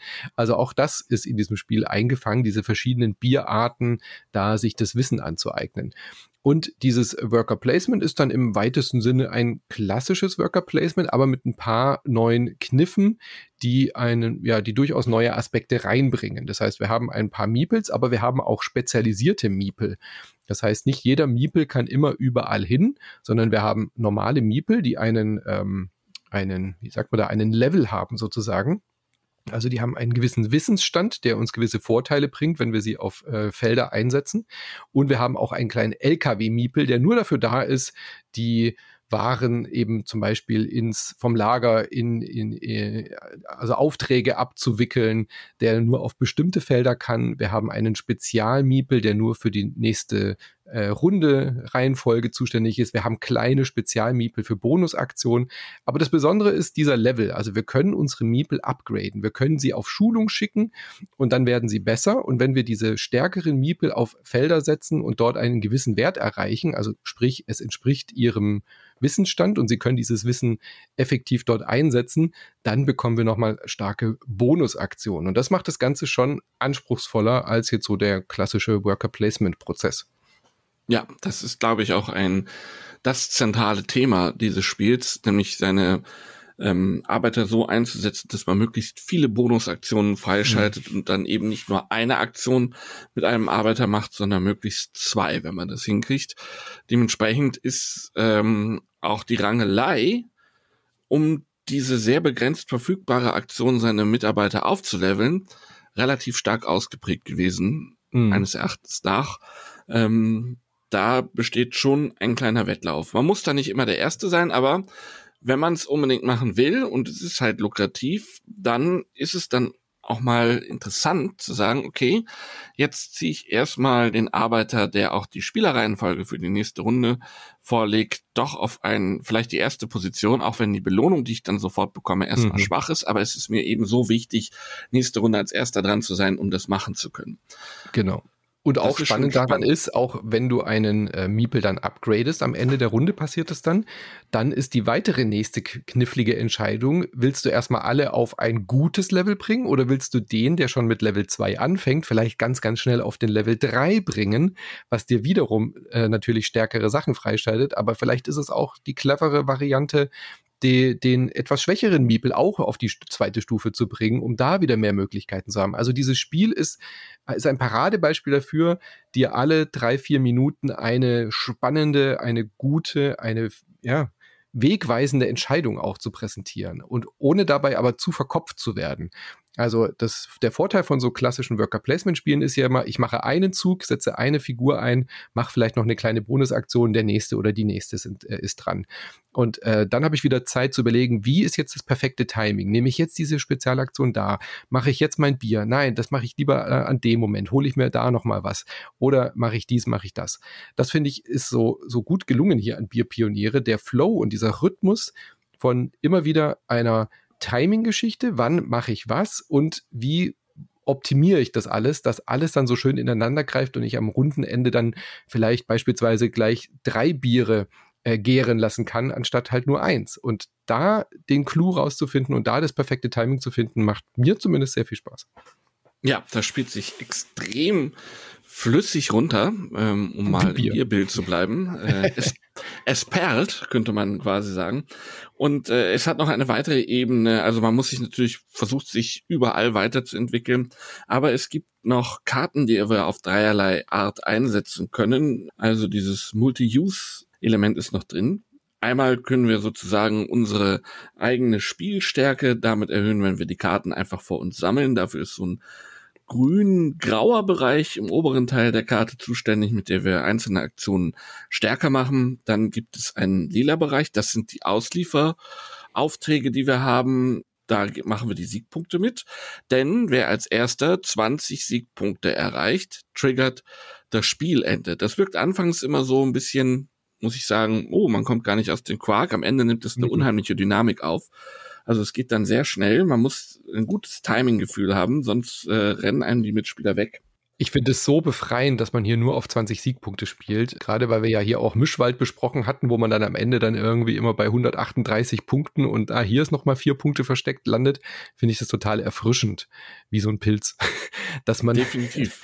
hier einfach nur, ah, ich krieg zwei Siegpunkte und das und oh, ein Auftrag mit acht Siegpunkten, das ist ja schon Wahnsinn. Das ist ja schon fast die halbe Miete. Ja, wobei du brauchst dann für acht Siegpunkte in der Regel auch schon wieder mhm. drei Biere, meistens unterschiedliche. Du musst auch noch Fässer, die wir erstmal nur nur in unseren Lagerbereich kriegen, in den Kellerbereich runterschaffen, damit dann das Bier dort ins Fass für die Auslieferung umgefüllt werden kann. Also man muss da schon so eine Kette machen.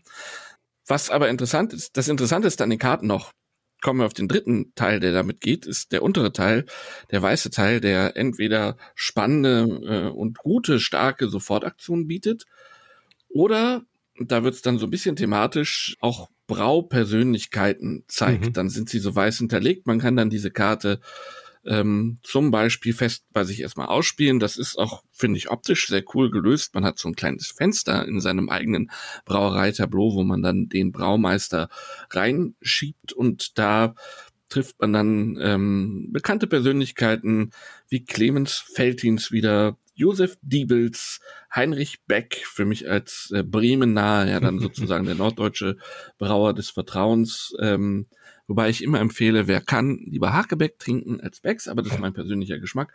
Oder auch für alle Essenfahrer, ähm, die es ja bei unseren Zuhörern wahrscheinlich viele gibt, äh, Theodor Stauder. In Essen ist ja Stauderpilz das hm. Getränk der Wahl. Da bin ich nun persönlich auch nicht so der größte Freund von, aber ich sage meiner Not, trinkt der Teufel auch Stauder. Und die bringen uns dann so permanente Vorteile, die Brauer, die auch wirklich stark sind. Also so ein Brauer auszuspielen, ja. ähm, macht dann auch Spaß. Und ich finde, dieses Handling der Karten ist auch einfach gut gelungen. Und ähm, ja, ja, und auch das, da wieder dieses typische eben, oh, alle drei Sachen auf der Karte sind sinnvoll für mich. Für welche der drei Möglichkeiten entscheide ich mich denn jetzt? Der einzige Nachteil an dem Karten, finde ich, das ist ein bisschen schwierig bei dem Spiel, dass es halt doch schon glückslastig ist, wenn ich äh, gleich am Anfang die Möglichkeit habe, so eine weiße Persönlichkeit zu haben äh, und in anderen Partien hatte ich halt auch schon so, dass, dass ich überhaupt gar, gar nicht an weiße Persönlichkeiten rangekommen bin, ähm, die, die ich da überhaupt hinlegen konnte. Und die sind schon sehr, sehr stark. Also natürlich kann man es ausgleichen, weil die Karten auch eben andere starke Funktionen haben, auch einmalige Sachen, die ich dann äh, nutzen kann. Aber auch das zweite Punkt mit dem Kartenglück ist, kommen die passenden Aufträge oder andersrum, kann ich überhaupt das äh, erfüllen? Ja, manchmal liegen halt zwei perfekte Aufträge dran. Ich nehme diese Karten und habe habe ein leichteres Spiel, sage ich mal, als in einer anderen Partie oder meine Mitspielenden, die dann eben ja gucken müssen, was sie, wie sie das Beste aus ihren Karten rausholen können. Aber das gehört halt zu so einer Art von Spiel einfach auch dazu. Die Aufträge kann ich mir eben aussuchen oben aus so einer Leiste, wo dann die Kartenauslage liegt. Und auch da kann ich natürlich weiter voranschreiten, um mehr Auswahl zu haben. Also ich kann da mein Glück ein bisschen ähm, optimieren, dass ich eben auf äh, mehr Karten zugreifen kann. Aber ist natürlich da, dadurch, dass ich auch vom verdeckten Nachziehstapel ziehen kann, ein bisschen glückslastig an dem Punkt. Das stimmt, aber ich finde, im Anbetracht der Spieldauer, die jetzt mm. gefühlt gar nicht so groß ist für ein Optimierungsspiel, eben durch diese Begrenzung auch auf 20 Siegpunkte, die dann relativ schnell äh, erreicht werden können, gerade zum, im Endspiel, wenn man dann die größeren Aufträge auch mal erfüllen kann, macht man da sehr große Schritte finde ich das sehr verkraftbar und da ja. immer wieder herausgefordert zu werden mit dem, an Karten, was man hat, eine gute Strategie zu entwickeln, das ist schon sehr schön. Ja, was man wissen muss, es ist ein Wettrennenspiel. Also es ist Definitiv. wirklich ein ganz, ganz heißes Wettrennen. Also man kann schon ordentlich Speed reinbringen und man hat bei diesem Spiel genau immer, wenn es aufhört, hat man das Gefühl, jetzt bin ich doch eigentlich erst von meinem Engine Building so weit, dass ich jetzt wunderschön äh, dauerhaft Biere rausschippen könnte. Das ist dann der Punkt, an dem das Spiel eigentlich auch schon mal schon aufhört. Also mehr als drei, vier Biere muss man nicht unbedingt brauen in diesem Spiel. Es gibt auch Partien, wo man auf andere Wege an Siegpunkte kommt und vielleicht irgendwie durch Spezialkarten sich einfach Biere, fertige Biere importieren kann und sie dann mit Aufträgen abwickeln kann. Also das Bierbrauen selber ist nur eine Möglichkeit und es ist nicht so, als bauen wir uns stundenlang eine, eine gut geölte Maschine auf und ballern dann äh, die Biere äh, literweise raus. Das ist nicht der Fall. Das ist ein bisschen, also ja, hört, hört früher auf, als man man sich wünscht meistens.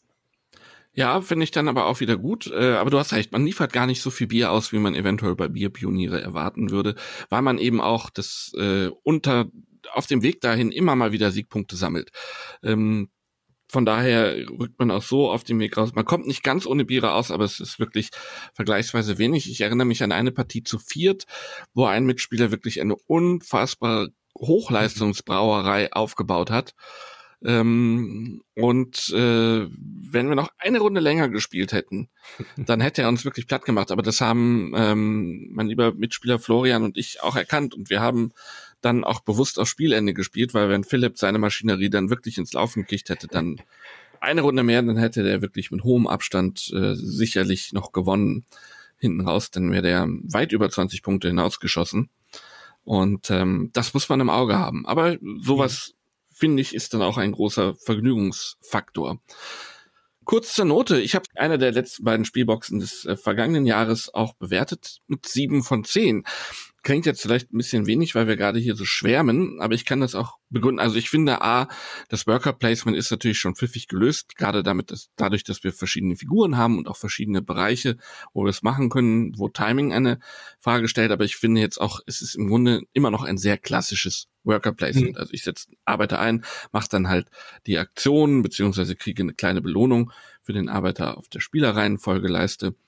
Und ich finde, letzten Endes kommt das Thema leider auch nicht so wirklich durch. Also es ist jetzt nicht so, dass ich denke, ja, ich braue wirklich Bier.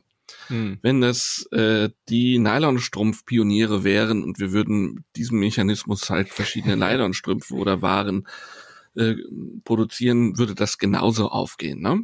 Ja, ja, ja. Das, das einzig das thematische ich ein bisschen ist, schade ja, das einzig thematische ist, dass da diese Persönlichkeiten eben auftauchen auf diesen Karten, die wirklich hübsch gemacht sind. Also das gefällt mir auch sehr, sehr gut, aber man hat nicht das Gefühl, man ist ein Bierbrauer. Da stimme ich dir absolut recht. Es ist halt ein Wirtschaftswettrennen. Aber dadurch, dass man diesen LKW hat, du hast völlig recht, man hat halt so ein Fabriktableau mit diesen roten Backsteinen. Das könnte wirklich nahezu fast alles sein. Also das Thema Bier kommt hier nicht so stark durch, sondern eher dieser, dieser Wirtschaftscharakter. Ich produziere was, ich importiere was, ich exportiere was, ja, und erfülle Aufträge. Aber ob auf diesen rechteckigen Markern, die sehen jetzt ja auch nicht aus wie Biere. Das sind einfach so achtkantig ähm, Chips, wo einfach draufsteht Altbier oder Weizen oder so. Wenn da jetzt draufstehen würde, das sind äh, Kartonagen oder Katzenfutter, dann würde das Spiel auch nicht anders funktionieren. Und das ist natürlich immer ein bisschen, bisschen schade.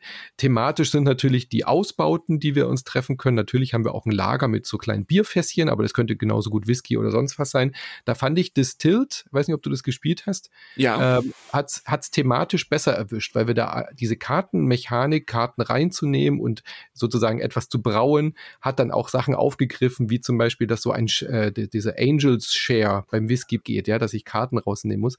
Da hat mir noch so ein bisschen der Kniff gefehlt, deswegen wäre ich hier auch bei einer Wertung von so einer 7 mit ein bisschen vielleicht einer speziellen äh, Handhabung der, der Mechanik wäre vielleicht noch ein bisschen mehr dieses Bierbrauen reingekommen, als einfach nur einen Marker nach rechts zu drehen. Da gebe ich dir absolut recht. Ja, nichtsdestotrotz macht das Ding wirklich Spaß und ich würde sagen, ja. wer die Möglichkeit hat, sich das anzugucken und auf solche Wirtschaftsoptimierungsspiele mit kleinem Wettlaufcharakter steht, der macht mit dem Ding auch wirklich überhaupt nichts falsch. Nee. Ja, also absolute also, Empfehlung. Finde ich auch ja, für, für die Art von Spieltyp. Und ich mag das einfach. Ich liebe es, mein Tableau auszubauen äh, und da äh, Maschinen anzubauen und dann dieses, dieses Ding runterzunehmen, wo diese äh, dreieckigen Löcher drin sind, um da schon zu sehen, ah, darunter be befindet sich die Maschine. Ich liebe das total. Also so, so ein Board, wo ich irgendwie mein Tableau mit Erweiterungen anstecken kann, dann liebe ich es auch, diese, diese Persönlichkeit da drunter zu schieben, dann schaut sie aus diesem Fensterchen raus. Großartig. Also das macht mir wirklich sehr viel Freude, mechanisch dieses Spiel zu spielen. Thema hin oder her. Ja, ich mag Bier nicht mal übrigens. Es ist, äh, nein, also ich freue mich auch jetzt schon ähm, darauf, wenn dann die IPA und Stout-Erweiterung oder so kommt, mit der wir nochmal unser Tableau erweitern und noch ein paar neue Elemente oder so haben. Ähm, nein, also guckt euch das Ding an. Das ist wirklich gelungen. Und wenn man es da noch schafft, so ein bisschen mehr thematisches Flair reinzubringen, herrlich. Ja, genau, das war Spiele Genau, bei Spielefable erschienen von Thomas Spitzer, illustriert von Harald Lieske, haben wir ja schon gesagt, für zwei bis vier Bierfans, nenne ich es jetzt mal. ja. Und wie lange dauert's? So Stunde, eineinhalb. Also ich finde, dass dadurch, dass es diesen Wettrenn-Charakter hat, ist es auch kein sehr ausuferndes Spiel. Das kriegt man unter zwei Stunden gut gespielt. Das stimmt. Zu viert würde ich schon die zwei Stunden rechnen. Ähm, es gibt schon die eine oder andere knifflige Situation, wo du wirklich mal überlegst, oh Gott, wie löse ich denn das jetzt am besten aus, dass ich diese Runde eventuell noch eine Lieferung hinkriege oder so. Ne? Also da, da muss man schon einen Blick drauf haben, aber im Grunde sind es kurze, schnelle Züge und wenn alle mit den Regeln vertraut sind, spielt sich das wirklich gefühlt auch nochmal schneller, als es dann vielleicht in echt auf der Uhr angezeigt ist und das ist ja auch schon immer ein mhm. gutes Zeichen. Eben, das spricht dafür, ja, absolut. Wunderbar Dann kommen wir vom Bier zu unserem nächsten Interviewgast. Da wissen wir gar nicht, ob er Bier mag oder nicht. Haben wir vergessen zu fragen. Wir haben im Interview Robert Heller. Wir haben ja heute so ein bisschen im Interviewblog das Thema kleine Verlage und haben gedacht, das wäre doch mal ganz interessant, so im ja auch im Vergleich zu Wonderbow äh, zu sehen, wie Robert Heller das beim Verlag Spiel das macht. Und auch ihn haben wir diese Fragen gestellt. Deswegen jetzt viel Spaß im Gespräch mit Robert Heller vom Verlag Spiel das. Ein bisschen unser Schwerpunkt in der heutigen Ausgabe sind ja neue Verlage. Und da haben wir noch einen zweiten Gesprächspartner, mit dem wir das äh, ein bisschen tiefer beleuchten wollen, nämlich Robert Heller sozusagen Chefredakteur, Chefautor, Chefchef von dem Verlag Spiel das, der 2021, wenn ich das jetzt richtig gesehen habe, das Licht der Welt erblickt hat. Robert, schön, dass du da bist. Freut uns sehr. Ähm, vielleicht kannst du uns noch mal erzählen, was dein Antrieb war, einen eigenen Verlag zu eröffnen, dich damit selbstständig zu machen. Ähm, zumal du ja wirklich das äh, hauptberuflich jetzt machst. Ja, es war für mich ein absoluter Sprung ins kalte Wasser. Ähm, tatsächlich lerne ich auch immer noch äh, tagtäglich dazu, äh, weil wenn man das nicht irgendwie mal als Ausbildung hatte oder so oder Erfahrung sammeln konnte, macht man am Anfang auch relativ viele Fehler. Ich komme aber aus dem Medien, aus dem Marketingbereich. Das heißt, da war ich schon immer stark, aber ähm, wie so ein Verlag aufgebaut sein muss und wie er auch funktionieren kann, damit er irgendwie rentabel ist, das musste ich mir dann doch jetzt die letzten Jahre ganz hart anarbeiten und äh, damit es dann irgendwann mal auf dem richtigen Weg ist. Ja, vielleicht kannst du doch mal sagen, was deine Ursprungsmotivation war. Es ging, glaube ich, auch darum, deine eigenen Spiele, die du damals hattest, äh, zu veröffentlichen. Genau, also so wie fast jeder äh, Autor oder Autorin habe auch ich damals äh, davon geträumt, dass meine Spiele irgendwo mal in einem Laden erscheinen und, und gekauft werden können. Ähm, ich hatte damals auch intensive Gespräche mit Verlagen über Titel von mir, nachdem ich ähm, beim Göttinger Nachwuchsautorentreffen den dritten Platz gemacht hatte. Da lernt man die Verlage ja dann alle kennen und die schauen sich dann die Spiele an, nehmen die Prototypen mit und, und arbeiten mit dir an den Spielen. So. Und dann kam es aber leider nie zu einer Veröffentlichung. Und dann habe ich die Spiele erstmal in die Schublade gelegt und ähm, habe erstmal mit dem ganzen Thema erstmal so ein bisschen abgeschlossen für mich. Und ähm, ja, und dann wird man aber von, von Testspielern und so weiter immer wieder darauf angesprochen, ja, was ist mit deinen Spielen? Und man denkt sich dann auch irgendwann, boah, eigentlich sind die Titel zu gut, um sie einfach nur in der Schublade zu lassen. Und äh, ich kenne viele Autoren, Autorinnen, die dann äh, überlegen, zumindest den Schritt in den Eigenverlag zu gehen. Äh, ich kann nur jedem davon abraten, das zu machen, äh, weil es, äh, äh, es ist wirklich hart. Es ist wirklich hart. Das sagst du doch nur, damit nicht noch mehr Konkurrenz auf den Markt kommt. Ich habe dich doch durchschaut. ja, nee, damit nicht so viele grauhaarige Männer rumlaufen, so wie ich es jetzt bin.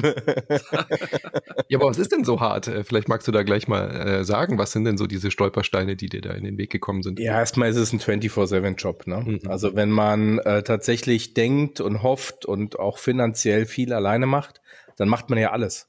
Mhm. Also dann macht man die Weiterentwicklung von Spielen, dann nimmt man die Grafiken ab, guckt sich vielleicht auch Prototypen von anderen Autoren, Autorinnen an, ähm, man macht das Marketing, man bespielt die Social Media äh, Seiten, die, die eigene Webseite, man geht auf die Messen, man versucht Geschäftskontakte mit Händlern, Großhändlern zu machen, man arbeitet sich in die Produktion ein, äh, redet mit Druckereien. Also wenn man das alles selber macht, ne, dann klar bin ich jetzt der Experte für alles, aber das Problem ist, dass man halt eben auch nur schlaflose Nächte hat.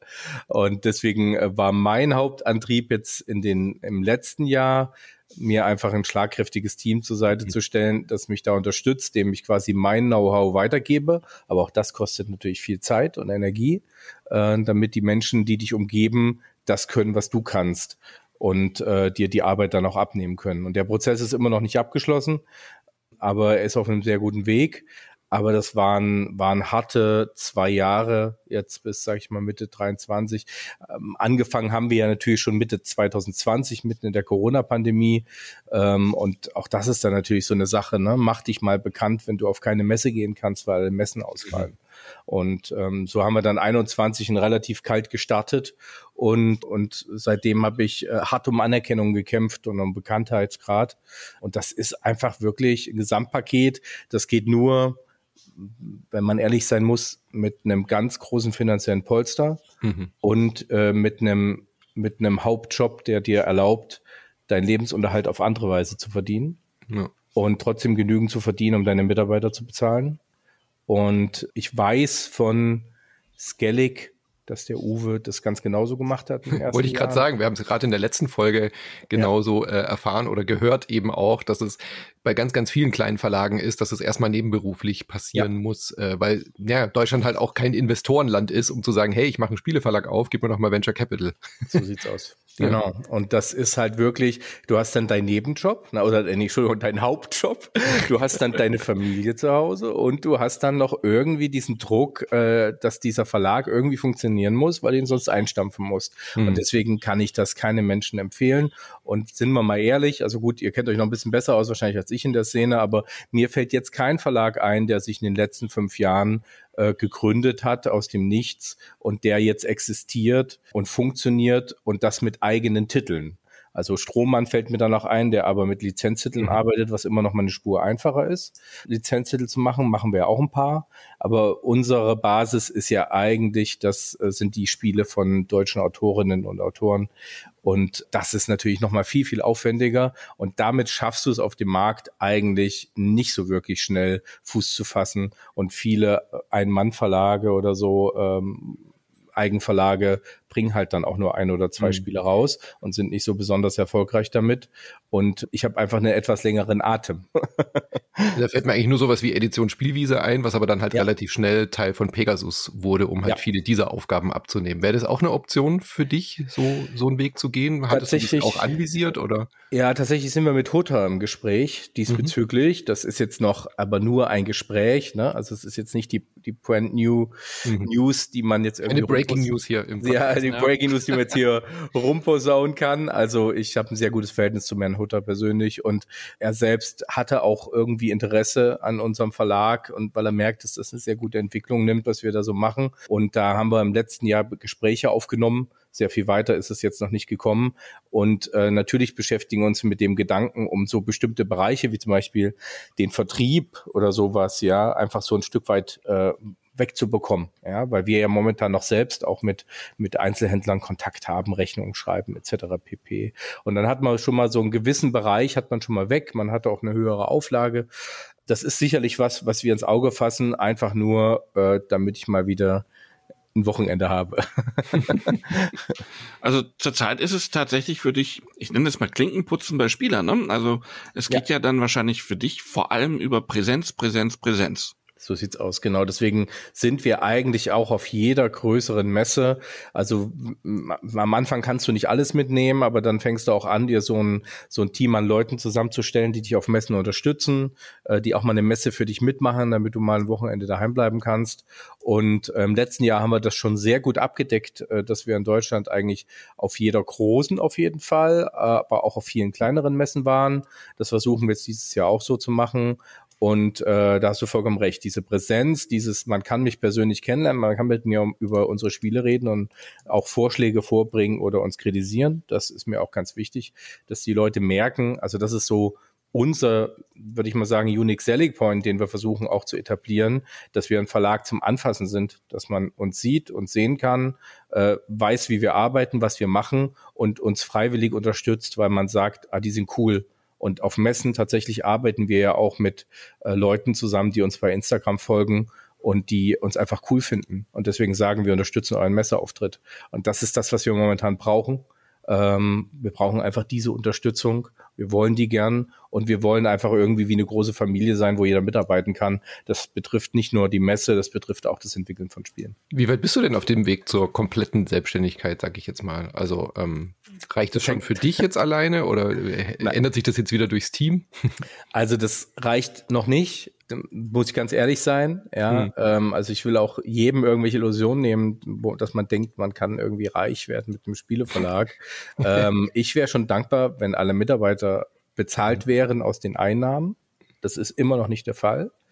Das ist so ein bisschen, kann man sich das vorstellen, den Vergleich habe ich auch in letzter Zeit oft gehört, wie so ein ganz normales Startup. In Startups sammeln erstmal Investorengelder ein. Der Andreas hat es gerade gesagt, das gibt's aber im Spielebereich nicht so.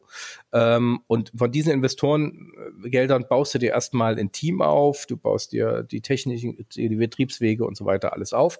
Ähm, und dafür brauchst du erstmal ganz viel Kapital. Und wir haben jetzt hier keine Investorengelder, deswegen dauert das alles ein bisschen länger. Und wir sind halt ein Startup, das so seine Jahre braucht, bis es, bis das alles so etabliert ist, dass es sich von allein trägt. Und mhm. wir sind ja jetzt, man darf das nicht vergessen, wir sind jetzt erst im dritten Jahr. Also mhm. es startet jetzt erst Mitte diesen Jahres so das, das vierte Jahr, in dem wir anfangen, Spiele zu verkaufen. Das heißt also, dass, ähm, das kann schon noch ein bisschen dauern. Natürlich wird man dann irgendwann auch mal ungeduldig.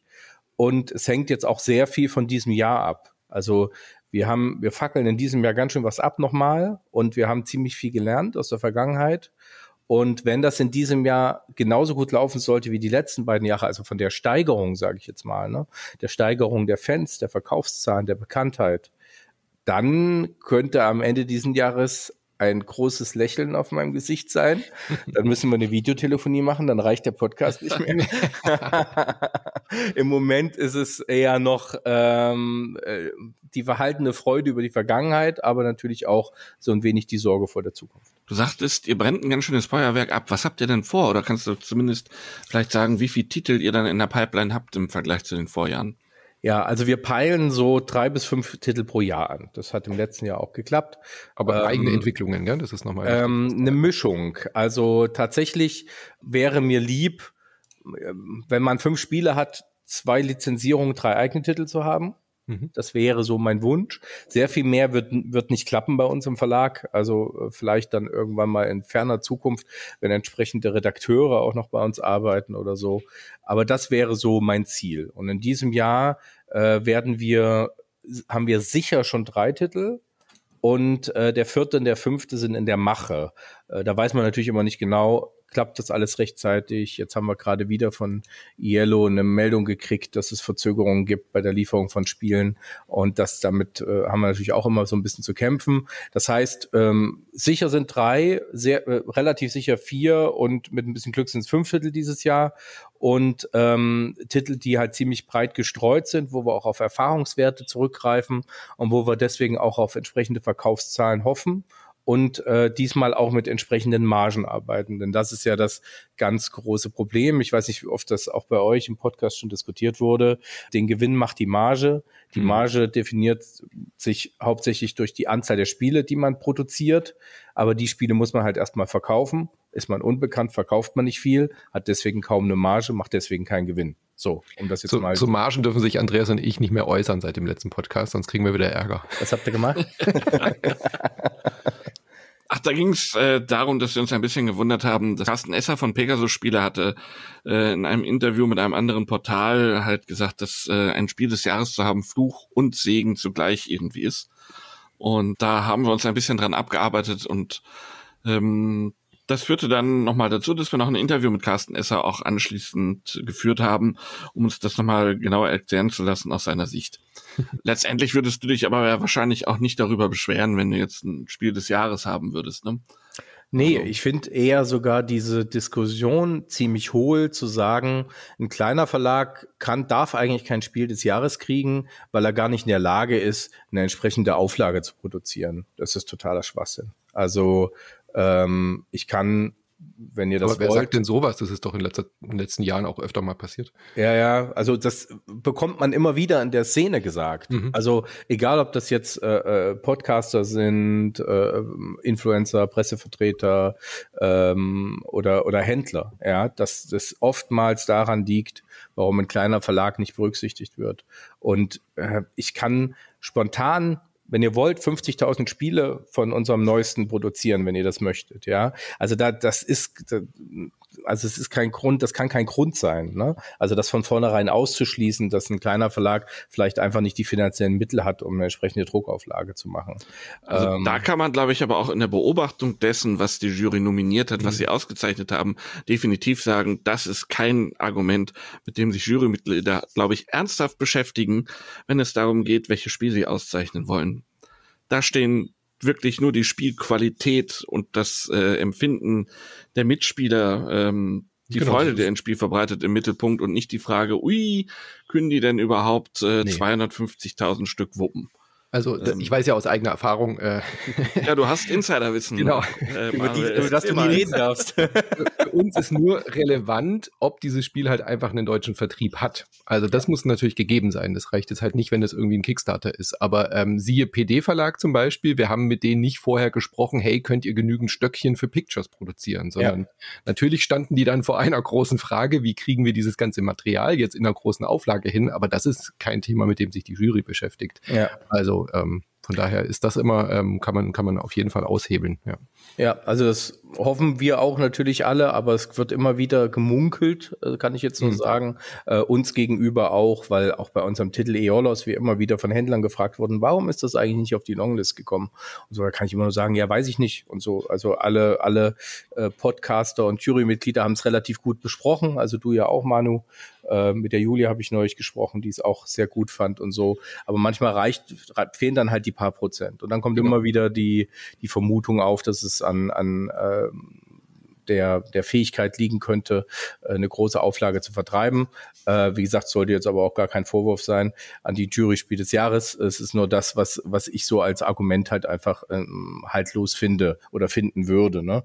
Und ja. große Auflage ist natürlich klar, wie ihr es gerade schon gesagt habt. Also ich sehe da nicht wirklich den Fluch dahinter. Ähm, klar sehen wir das jetzt auch ähm, bei Titeln, die bei uns sofort weggehen und super schnell weggehen, dass wir lange brauchen, um alle Händler zu beliefern, ähm, dass es auch ein logistischer Aufwand ist und so. Aber im Endeffekt ist es doch das, wofür wir einen Spieleverlag gegründet haben, ja, dass wir daran wachsen, dass wir das hinbekommen, dass wir die Paletten ins Lager bekommen und sofort weiter liefern. Das klappt auch soweit gut. Und, ähm, und dass wir da eben wir brauchen halt einfach diese Marge. Ne? Es ist so, ähm, und die Spieler sind ja auch nicht bereit, Mondsummen zu bezahlen für Spiele. Und äh, wir bekommen oft gesagt, jetzt auch auf Messeständen und so, dann wird noch mit uns gehandelt, obwohl wir einen Messepreis schon haben. Und dann wird das auch verglichen teilweise mit, was weiß ich, irgendeinem Carcassonne oder einem, einem Siedler, was sehr günstig verkauft wurde irgendwo. Ja, da muss man halt auch immer sehen, dass das äh, dass, dass Grafiker und so weiter schon zigfach bezahlt sind bei so einem etablierten Spiel und dass die in riesigen Auflagen produziert werden, dass natürlich dann Cosmos manche Titel einfach zum Beispiel ganz günstig verkaufen kann, äh, weil die Auflage halt groß ist und wir mit einer kleinen Auflage das eben nicht können. Und äh, dann entscheidet sich der Spieler halt manchmal für das günstigere Spiel von Kosmos. Jetzt nur beispielhaft Kosmos gesagt. Hm. Und äh, das ist halt für uns halt auch ein Problem. Ne? Und deswegen können wir nur äh, über diesen Weg, weil Andreas sagte, Klinkenputzen bei Spielern, über den Weg, dass die Spieler uns gewissermaßen auch mögen und sich von dem von unserem Spiel anstecken lassen auf der Messe. Ähm, ähm, hm. Das nur davon, das können wir nur versuchen. Und interessanterweise funktionieren auf der Messe andere Spiele besser, als wie sie online funktionieren. Also Spiele, die online nicht so funktionieren, funktionieren auf der Messe perfekt, weil die Leute sie da anspielen können und halt wirklich ja. sagen, wow, cool, wie cool ist das eigentlich? Du hast gerade schon gesagt, man muss die Spieler und Spielerinnen äh, ansprechen und erreichen. Ähm, du, der Claim des Verlags ist spannend, anders, besser. Was macht ihr denn anders und was macht ihr spannender als andere Verlage, um diese Aufmerksamkeit zu generieren, deiner Meinung nach? Ähm, spannend bezieht sich auf viele Sachen. Auf eins will ich nur kurz eingehen. Spannend ist, glaube ich, schon zu erleben, wie ein Verlag arbeitet. Das wäre ein Punkt, der mal auf spannend geht und natürlich auch auf die Spiele. Dann komme ich aber erstmal zum nächsten, nämlich auf dem, zu dem anders. Äh, anders ist tatsächlich, dass wir ähm, eben die, die, die Community, die Leute, die Fans, die, die Kunden mitnehmen, einfach auf eine Reise sozusagen. Also, dass wir sehr transparent ja damit arbeiten, wer sind wir, also, aus wem besteht das Team, wie hat sich das mal gegründet, ähm, dass wir ähm, permanent Prototypenspieler äh, suchen, die sagen, hey, wollt ihr unsere Spiele vorab spielen, wollt ihr sie testen? Also nicht einfach nur, du musst zu einem Treffen kommen, wo du das machen darfst, und unter Umständen vielleicht auch noch Geld dafür bezahlen, dass du Prototypen testen darfst, äh, sondern du kriegst das einfach per Post zugeschickt, wenn du das möchtest. Ähm, du äh, kannst mit, mit uns sprechen, du kannst dich einbringen, äh, du kannst auch, äh, wir haben jetzt auch demnächst eine Aktion, darüber kann ich aber jetzt noch nicht sprechen, wo wir eine Erweiterung für ein Spiel rausbringen möchten, wo wir die Wünsche der Spieler einbauen wollen. Also wir machen das richtig als Aktion, dass Spieler, Spielerinnen Ideen für die Erweiterung einsenden können und wir ihre Ideen dann drucken. Und, und das ist so Sachen, wo ich jetzt mal sagen würde, dass das bei Kosmos vielleicht nicht so üblich ist oder bei Ravensburger oder so, ähm, dass das da eher äh, von den Strukturen her nicht so funktioniert. Und wir sind da schon anders, wir sind nahbarer und auf, vor dem Hintergrund finde ich auch ein Stück weit besser. Also ich will jetzt kein Verlagsbashing betreiben, aber ich glaube, jeder kennt von renommierten Verlage Spiele, die nicht so gut sind wo hm. bestimmte Sachen nicht so gut sind, wo zum Beispiel das Spiel ohne die Erweiterung nicht gut funktioniert, wo äh, Regeln nicht gut übersetzt sind und so weiter. Und das versuchen wir auszumerzen, indem wir einfach sagen, wir binden so viele Menschen ein, wir, wir gucken uns Sachen so an, Bestes Beispiel With a Smile and a Gun, was ja bei uns super gut läuft, wo die erste Auflage super schnell weg war. Ähm, die englische Regel war grausig. Grausig, grausig, grausig. Jeder, der will, kann sich die englische Regel mal angucken. Man versteht die teilweise nicht. Und wir haben die Regel komplett umgeschrieben. Also wir haben die nicht nur übersetzt, weil die Übersetzung hat man auch nicht verstanden, sondern wir haben halt tatsächlich hin, sind hingegangen und haben das Spiel gespielt und haben uns überlegt, wie müsste die Regel denn eigentlich sein, damit das Spiel an der Stelle funktioniert. Und das machen halt so Fließbandarbeit Verlage vielleicht eher nicht so, weil da die Zeit gar nicht da ist und die Spiele sich auch so verkaufen. Wir wollen halt dieses Stück besser sein und dieses Stück Qualitätsarbeit abliefern, äh, indem man sagt, dass man hoffentlich solche Probleme nicht findet. Und wenn man sie findet, werden sie spätestens in der zweiten Auflage behoben, weil wir dann die äh, Fehler, äh, ja, also die, die Meinungen der, der Leute, die sagen, das funktioniert nicht so richtig, versuchen umzusetzen, mhm. zu verbessern, einzubauen sich die Freiheit zu nehmen, englische Anleitungen besser zu machen und auf Deutsch auch neu umzustrukturieren, äh, gebe ich dir auf jeden Fall ein dickes Lob. Ich habe mein Leben ist zu kurz für schlechte Anleitungen. Also äh, danke dafür an der Stelle auf jeden Fall mal. Nee, weil es, äh, also manche, viele Verlage machen es auch, aber es ist dann manchmal sehr spielabhängig. Bei manchen Spielen gibt es wirklich sehr viel gute Verbesserungen, die bei der Lokalisierung stattfinden und bei anderen Spielen, selbst bei gleichen Verlagen, dann wieder nicht, weil da halt irgendwelche Lizenzen dranhängen oder Gelder sind oder so. Das brauche ich dir ja nicht zu erzählen. Das hängt ja auch immer stark davon ab, was man aushandelt und was man da macht. Manche Sachen darf man ja zum Beispiel gar nicht abändern. Bei manchen wäre es aber dringend nötig. Also von daher, ja. Danke dafür. Ja gut, und wenn dann noch dazu kommt, dass man versucht, im Layout der Originalregel mhm. unbedingt zu bleiben und da dann den deutschen Text, der ja meistens auch schon länger ist als der ja. englische, äh, mhm. irgendwie einfach nur da reinzuquetschen, ähm, damit heilst du natürlich auch nie eine schlechte Struktur. So sieht's aus. Also das war eben bei With a Smile, wie gesagt, man muss die Regeln sich mal gegen neben, neben nebenan legen, also hinlegen und muss sich die mal im Vergleich anschauen. Die sind komplett anders vom Aufbau, von der Struktur her. Äh, die englische Regel hatte eine komplette Credits-Seite. Die haben wir mal komplett gekillt, weil wir sie erstens gebraucht haben, wie du schon sagtest, äh, umfangreicherer deutscher Text, aber auch, weil ähm, mir hat mal eine schlaue Person gesagt, äh, deutsche Spieler legen sehr viel Wert auf gute deutsche Regeln und äh, haben lieber Dinge äh, besonders gut erklärt, als dass sie sagen, oh, dann spiele ich halt, wie ich denke. Und äh, folglich haben wir halt auch Dinge etwas präziser, genauer erklärt und hab, mussten dann auch so Dinge machen, wie zum Beispiel bei der Solo-Regel ähm, haben wir halt das Kapitel 10 komplett als Download auf unserer Webseite zur Verfügung gestellt auch weil es halt einfach ins Originalformat nicht mehr gepasst hat. Ja, äh, die englische hat da reingepasst, die deutsche nicht mehr, weil wir einfach viel mehr schärfen mussten an der deutschen Regel, damit das gut funktioniert. Und das ähm, hat teilweise gar nichts mit man darf es nicht zu tun. Ähm, so unter uns, äh, zum Beispiel die englische Regel von For Sale, ja, die wurde von Französische ins Englische übersetzt. Und da Immer sind schon Fehler Idee. passiert. genau. Also die, die englische Regel war schon nicht zu verstehen, weil das mhm. Französische schlecht übersetzt wurde. Ne? Und, dann, und dann kriegen wir die englische Regel, um es ins Deutsche zu übersetzen. Ne? Also wo ist der Fehler? Mhm. Und ähm, das sind halt so Dinge, also tatsächlich kommen auch bei. Robert, Yellow du verstehst es falsch. Es ist Remix-Culture. Da kommt einfach jedes Mal ein neues Spiel bei raus. auch nicht schlecht. Auch nicht schlecht. Also unser Spiel ist jetzt neu, das stimmt, ja. Und ich finde, man darf auch den Ehrgeiz des Spielers nicht unterschätzen, zu sagen, ich möchte jetzt trotz dieser Anleitung das Spiel richtig spielen. Ja. Und recherchiere auch nochmal in den Foren von Boardgame Geek, was die Autoren eventuell zu Regelfragen gesagt haben. Ja. Ähm, nein, es ist tatsächlich, es ist ein Fluch und ich finde das auch sehr schade, dass viele Verlage an der Stelle teilweise, auch etablierte große Verlage übrigens, nicht so akkurat arbeiten, wie ich das redaktionell ähm, erwarten würde, hm. dass an der ja. Stelle Hand angelegt wird. Ähm, ich möchte nochmal auf diesen Punkt Marketing ein bisschen zurückkommen. Wenn ich das richtig gesehen habe, hast du ein Spiel auch auf Kickstarter finanziert, das Magistrat. Ja. Deiner eigenen Feder, das zweite Spiel eures Verlages. Ähm, seitdem aber nicht mehr. Dabei ist ja, äh, sehe ich Kickstarter mittlerweile gar nicht so sehr als Finanzierungsplattform, sondern vor allen Dingen als Marketing-Tool, auch gerade mit Blick auf den US-amerikanischen Markt. Ähm, warum seid ihr da nicht aktiver?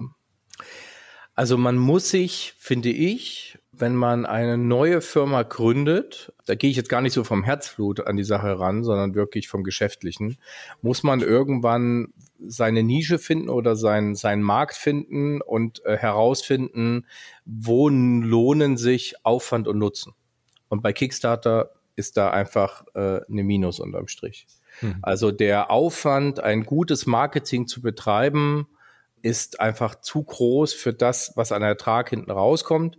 Noch dazu, wie du gerade schon sagtest, den US-amerikanischen Markt erreichen.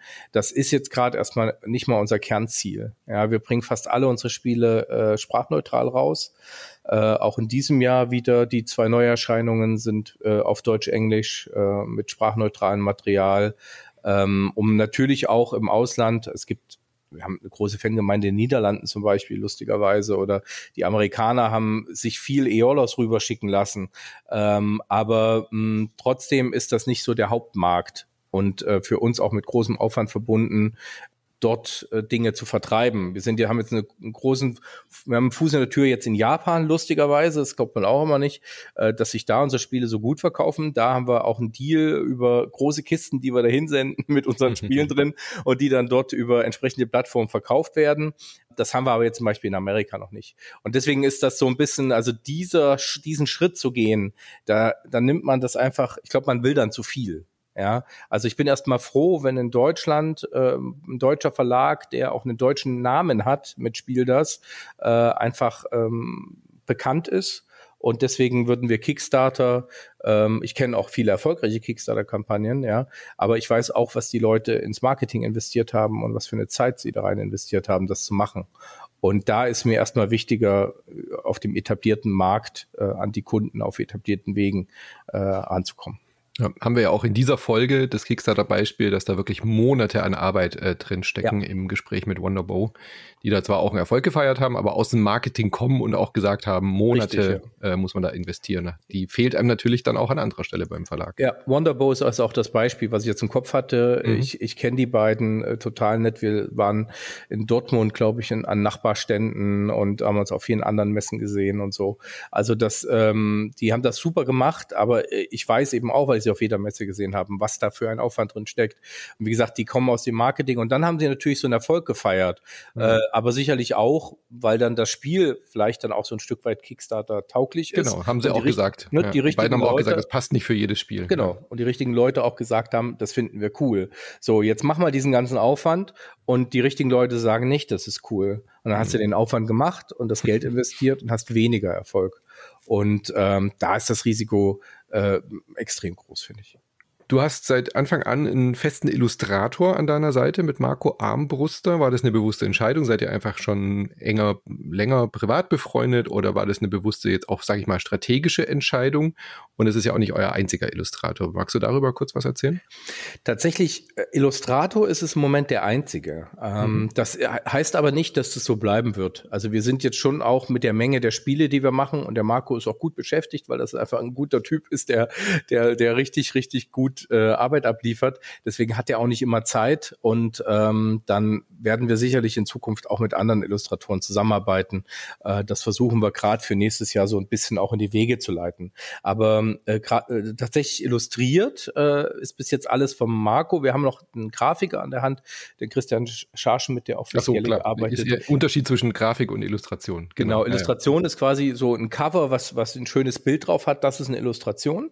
Mhm. Und der Grafiker macht eher so diese kleinen Grafikelemente, also dass er jetzt dann irgendwie ein Spielbrett gestaltet mit einem mhm. Raumschiff drauf und einer Wertungsleiste oder so. Und Packungsdesign ja. und Schachtel in und so Kram. Ja. Genau, richtig. Also der kann, der, der zeichnet nicht richtig. Ne? Mhm. Ne? Also der, der kann nicht richtig Figuren malen oder so. Ne? Das ist äh, dann der Unterschied. Und ja. ähm, tatsächlich war das mit dem Marco eher so eine Sache. Ich, wie gesagt, ich habe immer schon äh, versucht, irgendwie Leute an meiner Seite zu haben, mit denen ich dieses Projekt zusammenstemmen kann. Und so kam das damals, dass vor der Gründung ich den Marco kennengelernt habe oder nach so jemandem gesucht habe, der kreativ ist, der gerade von der Uni kommt, der äh, Lust hat, einfach mal was auszuprobieren und der hat vorher noch nie ein Brettspiel gestaltet. Und dann haben wir zusammen die Helden zum Leben erweckt. Das war 2020. Und das war halt sehr cool, was er da so gemacht hat. Also ich bringe mich da immer sehr ein. Ich habe sehr konkrete Vorschläge äh, und Vorstellungen in meinem Kopf, wie etwas aussehen soll. Und er hat das halt super umgesetzt. Und das war eine sehr kreative Arbeit. Und so kam es, dass er auch an den Spielen mitentwickelt hat. Ja, was ich halt auch sehr, sehr gut mhm. fand. Und dass sich da so ein richtiges Teamwork äh, in meinen ersten Jahren entwickelt hat. Und äh, das war dann schon eine bewusste Entscheidung, mit dem Marco nicht nur jemanden zu haben, der toll, toll gestalten kann, sondern auch jemanden zu haben, der sich einbringt, äh, weil interessanterweise ist ja Gestaltung, hängt ja auch oft mit Gameplay und Mechanik zusammen. Ne? Also du kannst versuchen, was zu gestalten und merkst dann, mh, hm, wir müssen das Gameplay vielleicht ein bisschen ändern, weil von der Gestaltung her ist es so besser. ja, Oder halt umgedreht, äh, die Mechanik musst du auch erstmal gestalten können. Und äh, so entwickeln sich halt Spiele. Ein besonders positives Beispiel ist da wirklich Eolos, ähm, weil Eolos war vorher, als Avo und Guido uns das vorgeschlagen haben, ein komplett anderes Spiel. Und zusammen mit Marco und mir ist es dann zu dem Spiel geworden, was es jetzt ist, wo auch die beiden Autoren mega zufrieden mit sind und happy mit sind. Und das ist aber die Gemeinschaftsarbeit von uns Vieren gewesen. Und das ist wieder dieses Ding, was ich unter anders verbuchen würde, weil der Andreas das vorhin gefragt hat. Wie gesagt, wir sind der Meinung, äh, es wird, hier wird ein bisschen anders und auch besser äh, gearbeitet und es kommt ein besseres Ergebnis bei rum, wenn ein großes Team gemeinschaftlich herausfindet, wie ein Spiel am besten funktioniert. Und Eolos finde ich ist da ein sehr gutes Beispiel. Ist das auch euer Bestseller-Spiel oder ähm, gibt es da einen anderen Titel, der aus deinem Portfolio so ein bisschen heraussticht? Also die letzten vier Titel waren alle sehr, sehr erfolgreich. Eolos gehört da noch nicht mal dazu, muss ich ehrlich sagen. Bei Eolos ähm, sehe ich da aber andere Gründe. Zum einen waren wir zu dem Zeitpunkt noch nicht so bekannt. Ähm, zum zweiten ist es ein höherpreisiges Spiel. Und ähm, vielleicht muss man dann sagen, dass wir in dem Segment über 40 Euro vielleicht gar nicht so gut funktionieren als Verlag. Müssen wir noch herausfinden. Das ist eine diese, dieser Trial-and-Error-Sachen, die du als neuer Verlag einfach ausprobieren musst. Was funktioniert? Welche Kundschaft kannst du erreichen? Was erwartet die Kundschaft von dir?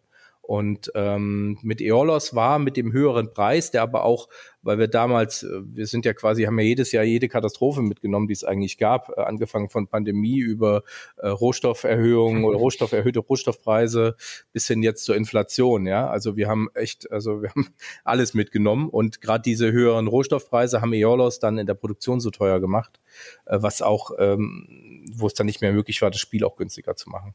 Hm. Und deswegen, also das könnte so ein Grund sein, warum Eolos gar nicht zu den Bestsellern gehört. Ähm, was ist denn gerade der Bestseller? Also ich glaube tatsächlich, dass Ninja Academy der Bestseller ist, aber auch Color Square hat sich sehr, sehr gut, sehr, sehr gut verkauft. Ähm, ja, und With a Smile, da können wir es jetzt noch gar nicht sagen, weil wir jetzt erst die zweite Auflage bekommen. Also da muss man gucken, ob die weggeht, wie schnell die weg ist und äh, ob da nochmal nachproduziert wird. Ne?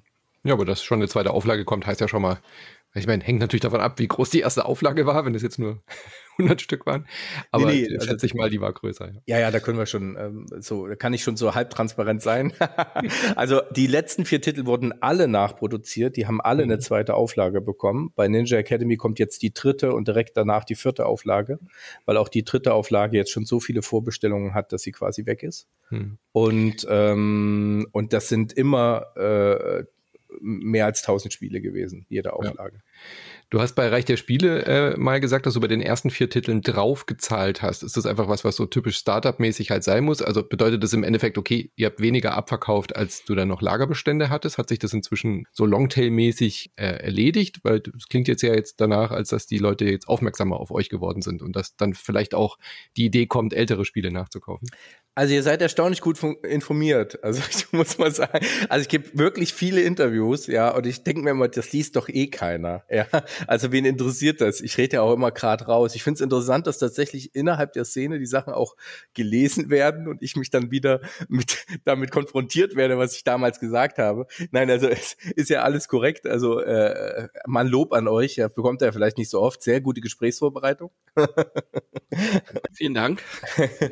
ja, also äh, tatsächlich, ich habe das gesagt und das stimmt auch so. Also die ersten vier Titel, da lag es aber auch daran, und das, das, jetzt machen wir wieder schön den Bogen zum Anfang des Gesprächs. Ich habe das alles nicht gelernt. Ich weiß überhaupt nicht eigentlich, was ich hier tue.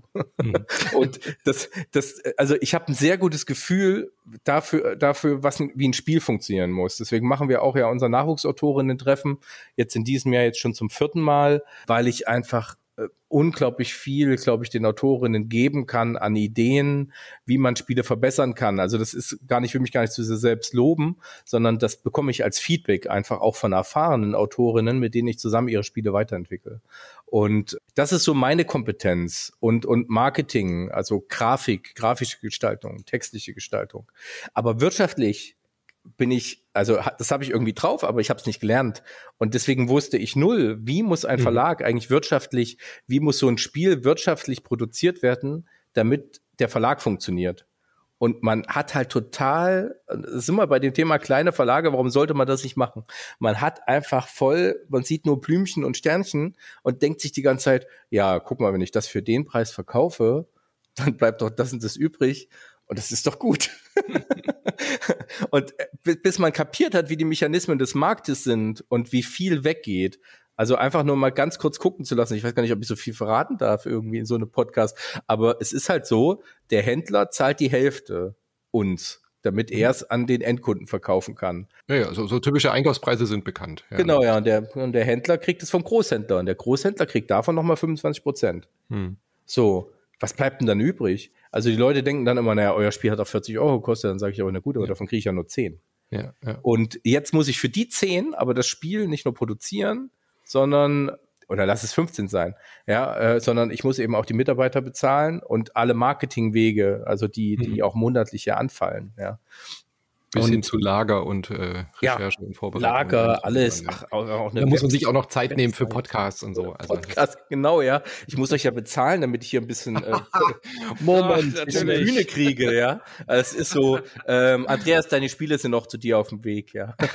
auch die für die Freunde deiner Tochter. Der, der ja, wieder, die in, wieder in Goldfolie, ne? Die, ja, die, ja die natürlich. Und die, und die Scheine in unnummerierten äh, am dritten Baum. ja, das, du weißt ja, das fünfte Spiel ist immer leer, da sind nur Scheine drin. so, da sind wir wieder beim Anfang mit der Jury, genau. Ja, genau. Also Manuel. Ach, ne? kommen wir nie wieder raus, Manuel. Ja, für dich wie immer das Doppelte, Manuel. ja, einmal für den Podcast und einmal für die Jury. Äh, nein, also äh, nee, ich bin super dankbar, dass es ähm, solche Formate wie eures gibt, die sich in die sich auch interessieren für die Themen und, und auch Interessierte darüber informieren. Ja, also ich finde, es ist irgendwie ganz wichtig, auch mal zu wissen, nicht nur, was ist das neueste Spiel und was ist da alles drin und, und cool und das, sondern auch mal, wie die Branche und die eigentlich funktioniert. Und ähm, ja, also von daher, das ist halt, um wieder den Bogen zu schlagen, ähm, ich wusste davon nichts, was, wie, wie, wie teuer darf ein Illustrator sein, wie teuer darf eine Produktion sein. Und deswegen sind die ersten vier Titel Mhm. Äh, das war ja Andreas Frage, tatsächlich ein, ein, ein Minusgeschäft für uns. Also wir verkaufen die und machen aber mit jedem verkauften Spiel Minus. Und wir müssen sie aber irgendwie verkaufen, weil sonst ist das Minus ja noch größer. Ja. Also ähm, das ist halt was, das, das muss man dann, das lernt man dann das halt. Ist das aber typische Lehrgeld einfach. Ja, richtig, das sagt halt mir am Anfang keiner. Ne? Ja. Also du rufst ja nicht bei Pegasus an und sagst, sagt mir mal bitte, wie teuer darf ein Spiel sein, damit. Ne, das antwortet dir niemand. Und dann irgendwie habe ich Gott sei Dank mit dem Uwe von Skellig jemanden gefunden, der mich die letzten Jahre so ein bisschen an die Hand nimmt und mich so ein bisschen in die richtige Richtung schubst und äh, meine ganz große Verzweiflung so ein bisschen durch viele Umarmungen und, und, und lange Telefonate mir so ein bisschen Mut macht, dass der Weg schon der richtige ist, den wir da einschlagen und halt auch entsprechende Tipps gibt. Und darüber lernst du dann so ein bisschen, weil jemand halt sagt, äh, selbstlos, äh, Robert, du musst da und darauf achten und das und das sind ungefähr die Margen und so weiter und so fort. Und dann lernt man das so ein bisschen und dann sind wir jetzt gerade im dritten Jahr dabei, selbst so ein bisschen herauszufinden, wie teuer sind bestimmte Prozesse für uns, auch in puncto Mitarbeiter und ähm, wie viel müssen wir da verdienen, um diese Prozesse rentabel zu machen. Mhm. Und das ist jetzt gerade diese, diese harte Arbeit. Klar, kaufst du dir einen Profi ein, der sagt dir das von Anfang an, aber am Anfang wusste ich auch noch gar nicht, wie groß sie werden. Am Anfang wollte ich das mal probieren mit den ersten zwei, drei Titeln und dann triffst du irgendwann die Entscheidung, boah, du willst es jetzt richtig, weil es auch Spaß macht. Und ähm, ja, und so lernen wir das jetzt. Und, ähm, und nochmal, Andreas, ich habe nicht vergessen, was die ursprüngliche Frage war. Die war nämlich, ähm, ob sich das jetzt dann so ein bisschen ausgeschlichen hat mit den äh, letzten Titeln. Also tatsächlich ähm, funktioniert dieses Verhältnis von Produktionskosten und Einnahmen jetzt ein bisschen besser bei den letzten vier Titeln. Also ab da habe ich gelernt, wie ich es machen muss und mache es richtig. Und wir schrauben aber immer noch an den Stellschrauben, weil wir natürlich merken, dass bestimmte Produktions- oder, oder Vertriebsprozesse bei uns teurer sind als woanders. Ja, also zum Beispiel würden wir jetzt mit Hutter zusammenarbeiten, wäre der Vertrieb für uns günstiger, weil Hutter für uns zum Beispiel auch in die, Ein in die Läden geht, um unsere Spiele dort vorzustellen. Wir wiederum müssen jetzt jemanden beschäftigen, der das für uns macht. Mhm. Und damit sind, mhm. ist dieser Prozess teurer und damit brauchen wir eine größere Marge. Ja, und das sind so diese Kleinigkeiten, an denen wir jetzt gerade basteln. Und deswegen ähm, ist es auch immer noch nicht so, dass der Verlag sich trägt. Aber nochmal, wir sind auf dem richtigen Weg, denke ich. Und wenn dieses Jahr so läuft, wie wir uns das erhoffen, dann können wir im vierten Jahr sagen oder am Ende des vierten Jahres, wir haben es irgendwie gepackt. Und wenn es halt nicht klappt, dann muss man auch irgendwann als kleiner Verlag, und das ist ja das Thema des Podcasts, muss man vielleicht auch irgendwann mal sagen, man hat es versucht, aber es hat halt nicht geklappt. Und mhm. dann stampft man das Ding halt wieder ein. Also so realistisch bin ich dann schon, dass ich kein Träumer bin, der so lange arbeitet, bis er insolvent ist, mhm. sondern ähm, ich bin dann schon ganz realistisch, mir würde das Herz bluten, aber ich bin jederzeit bereit, äh, bevor ich zu viel Minus mache, ähm, zu sagen, ähm, das Ding funktioniert halt nicht, man kann es nicht schaffen, wenn man nicht diesen ganz riesigen, gewaltigen, mega coolen Lizenztitel an Land zieht, der den Verlag finanziert. Skellig ist das damals, äh, hat das funktioniert, zum Beispiel mit Insel der Katzen oder so. Und ähm, wir haben diesen krassen Lizenztitel eben einfach nicht. Wir müssen ganz hart für unsere Brötchen arbeiten. Und wie gesagt, mit Autoren arbeiten und eigene Spiele auf den Markt bringen, ist der geilste Prozess, weil du kreierst etwas. Aber das ist auch der Prozess, der am wenigsten Gewinn abwirft. Hm.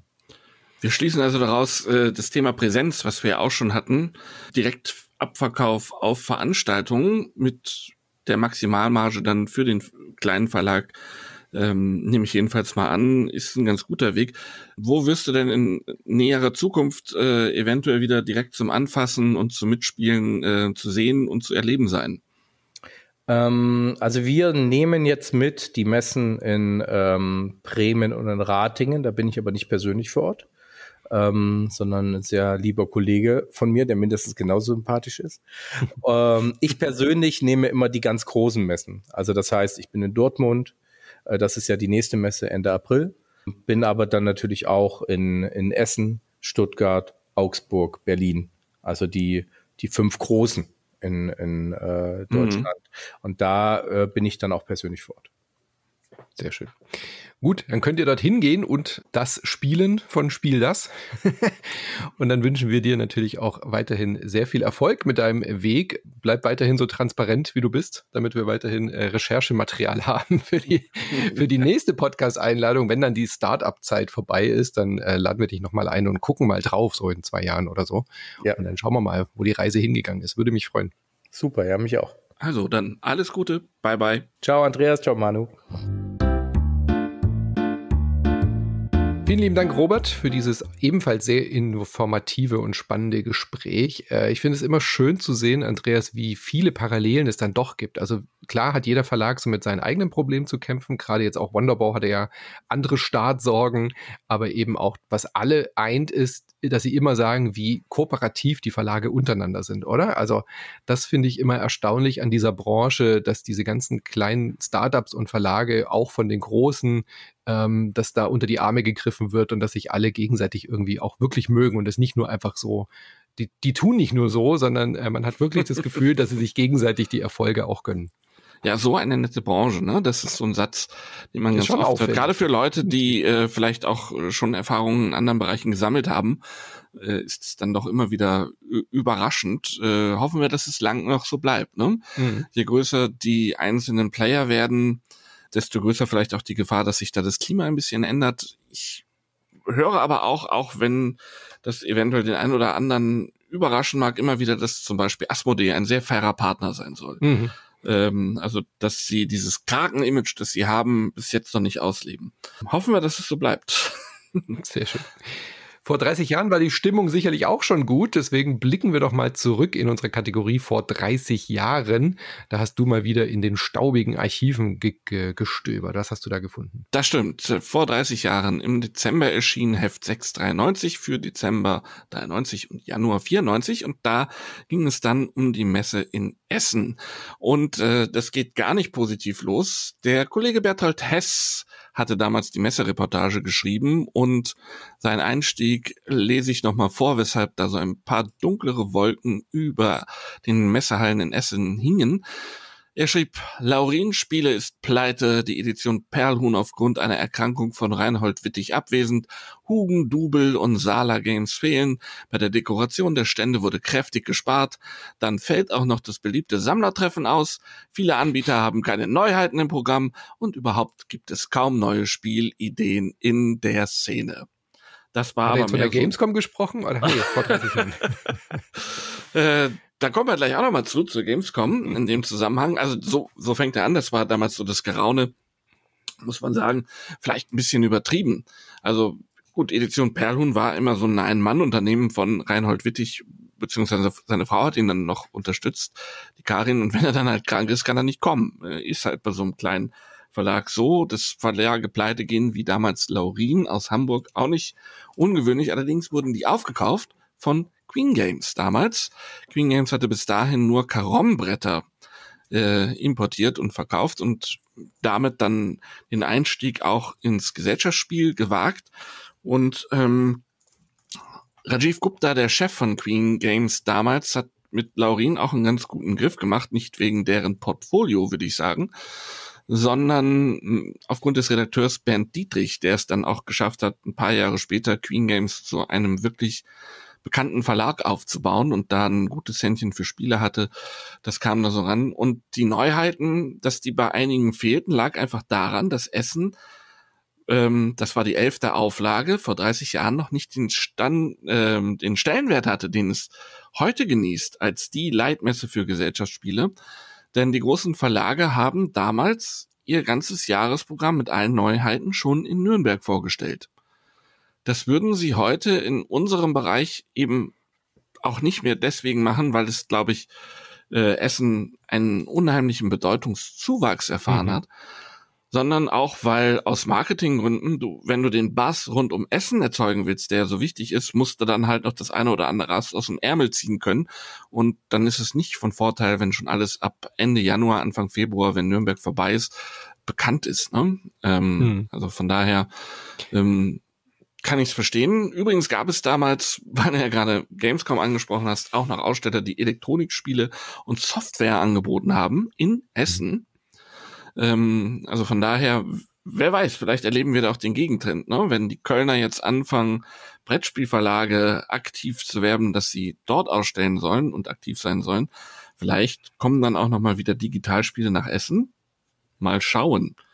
Platz ja. genug wäre ja noch, um da eine Ecke zu machen. Tatsächlich auch überhaupt nicht davon aus, dass das geplant ist seitens der Essener, weil ich glaube, das ist sozusagen der unique selling point ähm, von Essen ist eben auch, dass man rein das Gesellschaftsspiel hat und da nicht mehr von abweicht. Und äh, allein die Messe bietet ja schon so viel, da kann man ja unmöglich alles mitnehmen und erleben, was da zu sehen und zu spielen ist. Von daher glaube ich, wäre es auch ein äh, kein guter Tipp, jetzt zu sagen, wir holen die digitalen wieder mit rein. Hm. Jedenfalls im Moment nicht. Wer weiß, wie sich das alles nochmal weiterentwickelt. Leider über die Zahlen hat Berthold Hess nichts geschrieben. Also ich konnte daraus jetzt nicht entnehmen, wie viele Aussteller da waren, beziehungsweise wie viele Besucher da waren, wie viele Neuheiten es damals gab. Es waren sicherlich deutlich weniger als heute, aber immer schon noch genug, um nicht wirklich klagen zu können. Ähm, ich wollte noch einen anderen, unter kurz notiert habe ich noch eine interessante Notiz gefunden, denn der Verein Spiel des Jahres hatte dann auch bekannt gegeben, wie sein Geschäftsjahr 1992 war, also nicht 93, sondern 92. Und da war ja das Lizenzierungsmodell noch relativ neu, sprich, dass diejenigen Verlage, die sich mit ähm, dem Pöppel auf dem ähm, auf der Schachtel Werbung für das Spiel betreiben, dann auch ein paar Lizenzmark abdrücken an den Vereinsspiel des Jahres. Der hatte also 451.000 Mark seinerzeit eingenommen, 425.000 davon ausgegeben, also 26.000 übrig gehabt, so rechnete sich das. Und ähm, das meiste Geld hat Spiel des Jahres schon damals, nämlich rund 231.000 Mark, ähm, in Werbung investiert, um für Spiele oder das Spielen an sich äh, zu werben und den Menschen klar zu machen, was gute Spiele sind, die sich lohnen kennenzulernen. 60.000 Mark äh, flossen ans deutsche Spielearchiv in Marburg von Bernd Wartole, der Juryvorsitzender war und dort auch die Geschäftsstelle des Vereins Spiel des Jahres betrieb. Da gab es dann aber später ein bisschen Knatsch, weil es immer hieß, ähm, Spiel des Jahres muss viel Geld irgendwie einnehmen, um eben das deutsche Spielearchiv mit der Geschäftsstelle entsprechend finanziell ausstatten zu können. Das war dann Anfang der 2000er Jahre ein großer Streitpunkt innerhalb der damaligen Jury, weshalb auch drei Jurymitglieder letztlich damals ausgetreten sind, weil sie diese überkommenen und in ihren Augen verkrusteten Strukturen nicht vermochten aufzubrechen. Tja, und ich vermute, äh, so ein Finanzbericht, wie er damals dann abgegeben wurde, den kenne ich heute gar nicht mehr. Oder gibt's den auf der Jury-Homepage und ich habe es nur noch nicht entdeckt? Vielleicht kannst du mir da weiterhelfen. Nee, also so ganz genau aufgeschlüsselt wüsste ich jetzt auch nicht, aber es gibt eben auch immer eine große Anzahl an also die Zahl, wie viel an die verschiedenen äh, Einrichtungen dann geht, das äh, ist transparent auf der Seite zu finden. Ja. Das stimmt. Aber so ein Punkt war, glaube ich, auch 109.000 Mark flossen in die Juryaktivitäten wie Messebesuche, Hotelkosten, Reisen ähm, oder eben halt auch Preisverleihung damals. Äh, ja, sowas zählt, wobei ich auch vermute, ohne es belegen zu können, 451.000 Mark, das wären ja also so ungefähr 226.000 Euro. Ähm, das sind Beträge, da würde es euren Geschäftsführer Guido Heinecke heute die Schweißtropfen auf die Stirn pressen, wenn er nur so wenig Geld zur Verfügung hätte. Also wir haben gerade fürs Förderprogramm 2024 äh, oder beziehungsweise für 2023, wir haben gerade das neue Förderprogramm ja vorgestellt. 2023 haben wir in zwei Tranchen insgesamt 206 Projekte finanziell unterstützt mit einer Rekordfördersumme von 140.000 Euro. Also das ja. steht zum Beispiel gerade auf der Webseite was ja auch wirklich schon ein richtig guter Betrag ist. Und das ist ja nur die Projektunterstützung. Gibt ja noch viele andere Maßnahmen, wo die Jury sich äh, drum bemüht, das Kulturgutspiel noch vor nach vorne zu bringen. Ähm, ja, die Spiele, die da im Heft besprochen wurden, die waren, wenn man sie nach heutigen Maßstäben ein bisschen anguckt, wenn ich mir die Boardgame Geek Noten angucke, ähm, noch nicht der Standard, den wir heute haben. Das beste Spiel kommt da auf eine 6,6 bei Board Game Geek. Mhm. Und dabei handelt es sich, oder es gab einen doppelten ersten Platz, Piratenbillard von Reinhold Wittig, damals bei Abacus. Das kennt man heute noch. Ich weiß nicht, ob du das mal gespielt hast. Ist ja eher ein Geschicklichkeitsspiel, wo man mit so einem kleinen Hämmerchen von unten an so eine Membran klopft und dann fliegt der eigene Ball äh, da über das Spielfeld und man versucht, glaube ich, den Gegner zu schlagen. Ist schon lange her, dass ich das mal auf einer äh, Feierlichkeit spielen konnte. Spiel hat aber natürlich eine unheimliche Popularität vor zehn Jahren oder so noch einmal gewonnen, weil es bei Schlag den Raab Aha, verstehe. Äh, eingesetzt war und dort ein Wettspiel war, das Piratenbillard. Gibt's heute noch. Ähm, das andere Spiel, was er 6,6 bekommen hat, heißt Rette sich wer kann von Roland Wettering. Das kennen wir heute nicht mehr. Also ich zumindest kenne es heute nicht. Hab's auch nie gespielt. Ich vermute, es geht dir da ähnlich. Mm -mm, kenne ich auch nicht mehr. Ja, der Rest, es waren insgesamt 15 Spiele besprochen und der Rest des Heftes, da müssen wir jetzt nicht groß drüber reden. Das war weiterhin Glonagers Serie über historische Spiele, dann weiterhin eine Serie von Karl Weber-Palz über Religion im Kartenspiel. Das ist dann doch eher so eine Art Kulturjournalismus gewesen, wie wir ihn heute äh, eher nicht mehr in der Spielbox. Und wieder betreiben. kein Leserbrief von Harald. Kein Leserbrief von Harald und auch von keinem anderen, den ich kenne und auch die ganzen deutschen Meister in Romikup oder was da damals ausgetragen wurde oder äh, um Reifenbreite. Keine Namen, die mir da aufgefallen sind, wo ich sage, haha, den kennt man doch heute noch als. nee, da müssen wir weiter warten. Und ja, wo wir gerade über Spielbox reden und ich hatte den Namen Bernward Tole schon gerade erwähnt, möchte ich noch darauf hinweisen, er ist leider verstorben Ende vergangenen Jahres. Bernward Tole. Wir haben dann im nächsten Heft, das im Februar erscheint, unter anderem halt einen Nachruf auf ihn, verfasst von L. Udikus, auch einem Jurymitglied der ersten Stunde, der Bernward Tole lange kannte. Ich kannte persönlich Bernward Tole nicht. Ähm, du wahrscheinlich auch nicht, weil er, als du dann in der Jury kamst, da schon lange nichts mehr zu tun hatte. Ich hatte ja eben schon das Spielearchiv in Marburg erwähnt, was dann als Jury-Geschäftsstelle auch lange vom Verein quasi finanziert wurde und als das dann eingestellt wurde, weil äh, neue Köpfe, die in die Jury kamen, das für nicht gut hielten, hat sich dann sozusagen die Bande zwischen Spiel des Jahres und Bernward Tole auch äh, deutlich gelöst. Ähm, das Thema neue Verlage haben wir dann auch im nächsten Heft ein bisschen drin. Aber ganz kurz, also natürlich gibt es auch bei, äh, auf der Seite vom Spiel des Jahres einen äh, Nachruf von Sünnes, von Sünnes Ernst für den Ehrenvorsitzenden, der ja durchaus äh, auch lange Zeit das Spiel des Jahres geprägt hat, ja. Ja, nicht nur das. Also Bernhard Tole war, ähm, um das nochmal zu sagen, das äh, wirklich sehr, sehr prägend für die Entwicklung des Gesellschaftsspiels in Deutschland in 80er, 90er Jahren. Da hat er riesige Verdienste, das muss man so sagen, sich erworben. Da gibt's nicht viele, die da rankommen. Und auch wenn er nicht die Idee hatte, das war ja Jürgen Herz, der die Idee hatte, diesen Preis zu verleihen, gehörte er dann mit Tom Wernick und Bernhard Tode waren da sicherlich die Motoren, die das Ganze dann groß und berühmt gemacht haben und schillernd. Also er hat schon sehr, sehr viel für Spiel geleistet und ähm, ähm, da muss man sein Andenken auch wirklich äh, mhm. nicht gering schätzen, sondern wirklich in höchsten Tönen loben. Genau, 87 ist er geworden. Genau. Neue Verlage wollte ich noch eben sagen. Das wird das Thema auch noch aufgreifen im Heft. Äh, und zwar werden wir unter anderem eine Rezension zum kleinen Spielchen Knarr im Blatt haben. Und das ist erschienen beim MM Verlag von Martin Mader, der im vergangenen Jahr auf einmal aus dem Nichts auf der Bühne auftauchte mit einem klitzekleinen Kartenspiel namens Sea, Salt and Paper, was hohe Wellen schlug, unter anderem ja auch auf der Empfehlungsliste des vergangenen Jahres von euch landete für den Roten Pöppel. Und Knarre ist jetzt das zweite Spiel, was in seinem Verlag erscheint. Ähm, und Edwin Roschitzka hat mit Martin Mader auch ein kleines Interview geführt. Also auch da geht's dann mal wieder um das Thema neue Verlage. Und das ist allerdings äh, natürlich deutlich kürzer als jetzt die Interviews, die wir hier im Podcast führen können. Was haben wir sonst noch so im Blatt neben dem Nachruf? Wir haben einen kleinen Kommentar-Battle zwischen Maren Hoffmann und Fabian Zier über Luxusausstattung für Spiele. Darüber kann man sich, finde ich, auch wirklich trefflich streiten, denn braucht es wirklich Metallmünzen? Muss jede Karte gesleeved sein? Also Wir werden immer, das Leben ist zu kurz zum Sleeven. ja, und ich sage einfach mal, oh, ich mag das Handgefühl überhaupt nicht.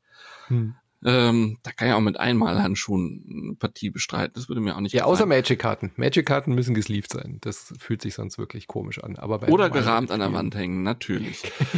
Wir werden dann auch ein bisschen, mehrere Kollegen äh, werden auch in Nürnberg sein. Du ja nicht, hast du schon verraten. Aber wir werden so ein bisschen unsere Nürnberg-Eindrücke zusammenfassen, äh, was es da so geben wird. Dann gibt es doch natürlich ein paar Rezensionen. Was haben wir denn zum Beispiel im Blatt? Die Weiße Burg werden wir dabei haben. Nucleum ist geplant, Evenfall, Terraforming Mars, das Würfelspiel, Septima und so weiter. Klar, habe ich ja schon erwähnt. Also da kommt noch einiges auf euch zu dann zum Lesen und damit und beenden wir den Werbeblock, ne? Genau, und dann quetsch ich dich nächstes Mal im Podcast aus, wie es in Nürnberg war. Da freue ich mich. Ganz genau. Dann werde ich und da alles Wissen zum Lego-Spiel. Wahrscheinlich werde ich dir wieder nur was über die Bierszene in Franken erzählen können und über die oh, Bierpioniere. Rauchbier. Mhm. Super. Oh ja, aus Bamberg. Ähm, Das ist ja nicht für jeden was. Das äh, nee. Schenkerler heißt es, glaube ich, ne? Ja, äh, aber das ist ja. in Nürnberg, muss man Aber die Nürnberger trinken das nicht. Nee, nee, nee, nee, nee. Da, da kommt man da nicht an, an das Zeug. Gut. Dann würde ich sagen, schließen wir den Podcast für heute zu. Das war's, Spielbox Cast Ausgabe Nummer 7. Vielen lieben Dank an unsere Gäste für ihre Zeit und die ausführlichen Gespräche und wir hören uns dann im Februar wieder mit Messeneuheiten und weiteren spannenden Interviews. Bleibt uns äh, treu und gibt uns ein Rating auf iTunes und Spotify und Co., wo auch immer ihr uns hört. Das hilft uns sehr. Also wenn ihr sagt, euch gefällt dieser Podcast, äh, macht Werbung dafür dann tauchen wir weiter oben in den Listen auf. Ein kurzes Rating, kurzes Feedback oder eben auf Social Media teilen würde uns sehr helfen und würde uns sehr freuen. Vielen lieben Dank. Ja, vielen Dank fürs Zuhören einer wieder pickepackevollen Folge. Und falls ihr andere Anmerkungen habt, meldet euch auch gern einfach unter redaktion.spielbox.de. Da könnt ihr dann direkt mit uns Kontakt aufnehmen, wenn ihr euch über andere Themen mit uns austauschen wollt. Also dann, bleibt verspielt und macht es gut. Bye bye. Tschüss.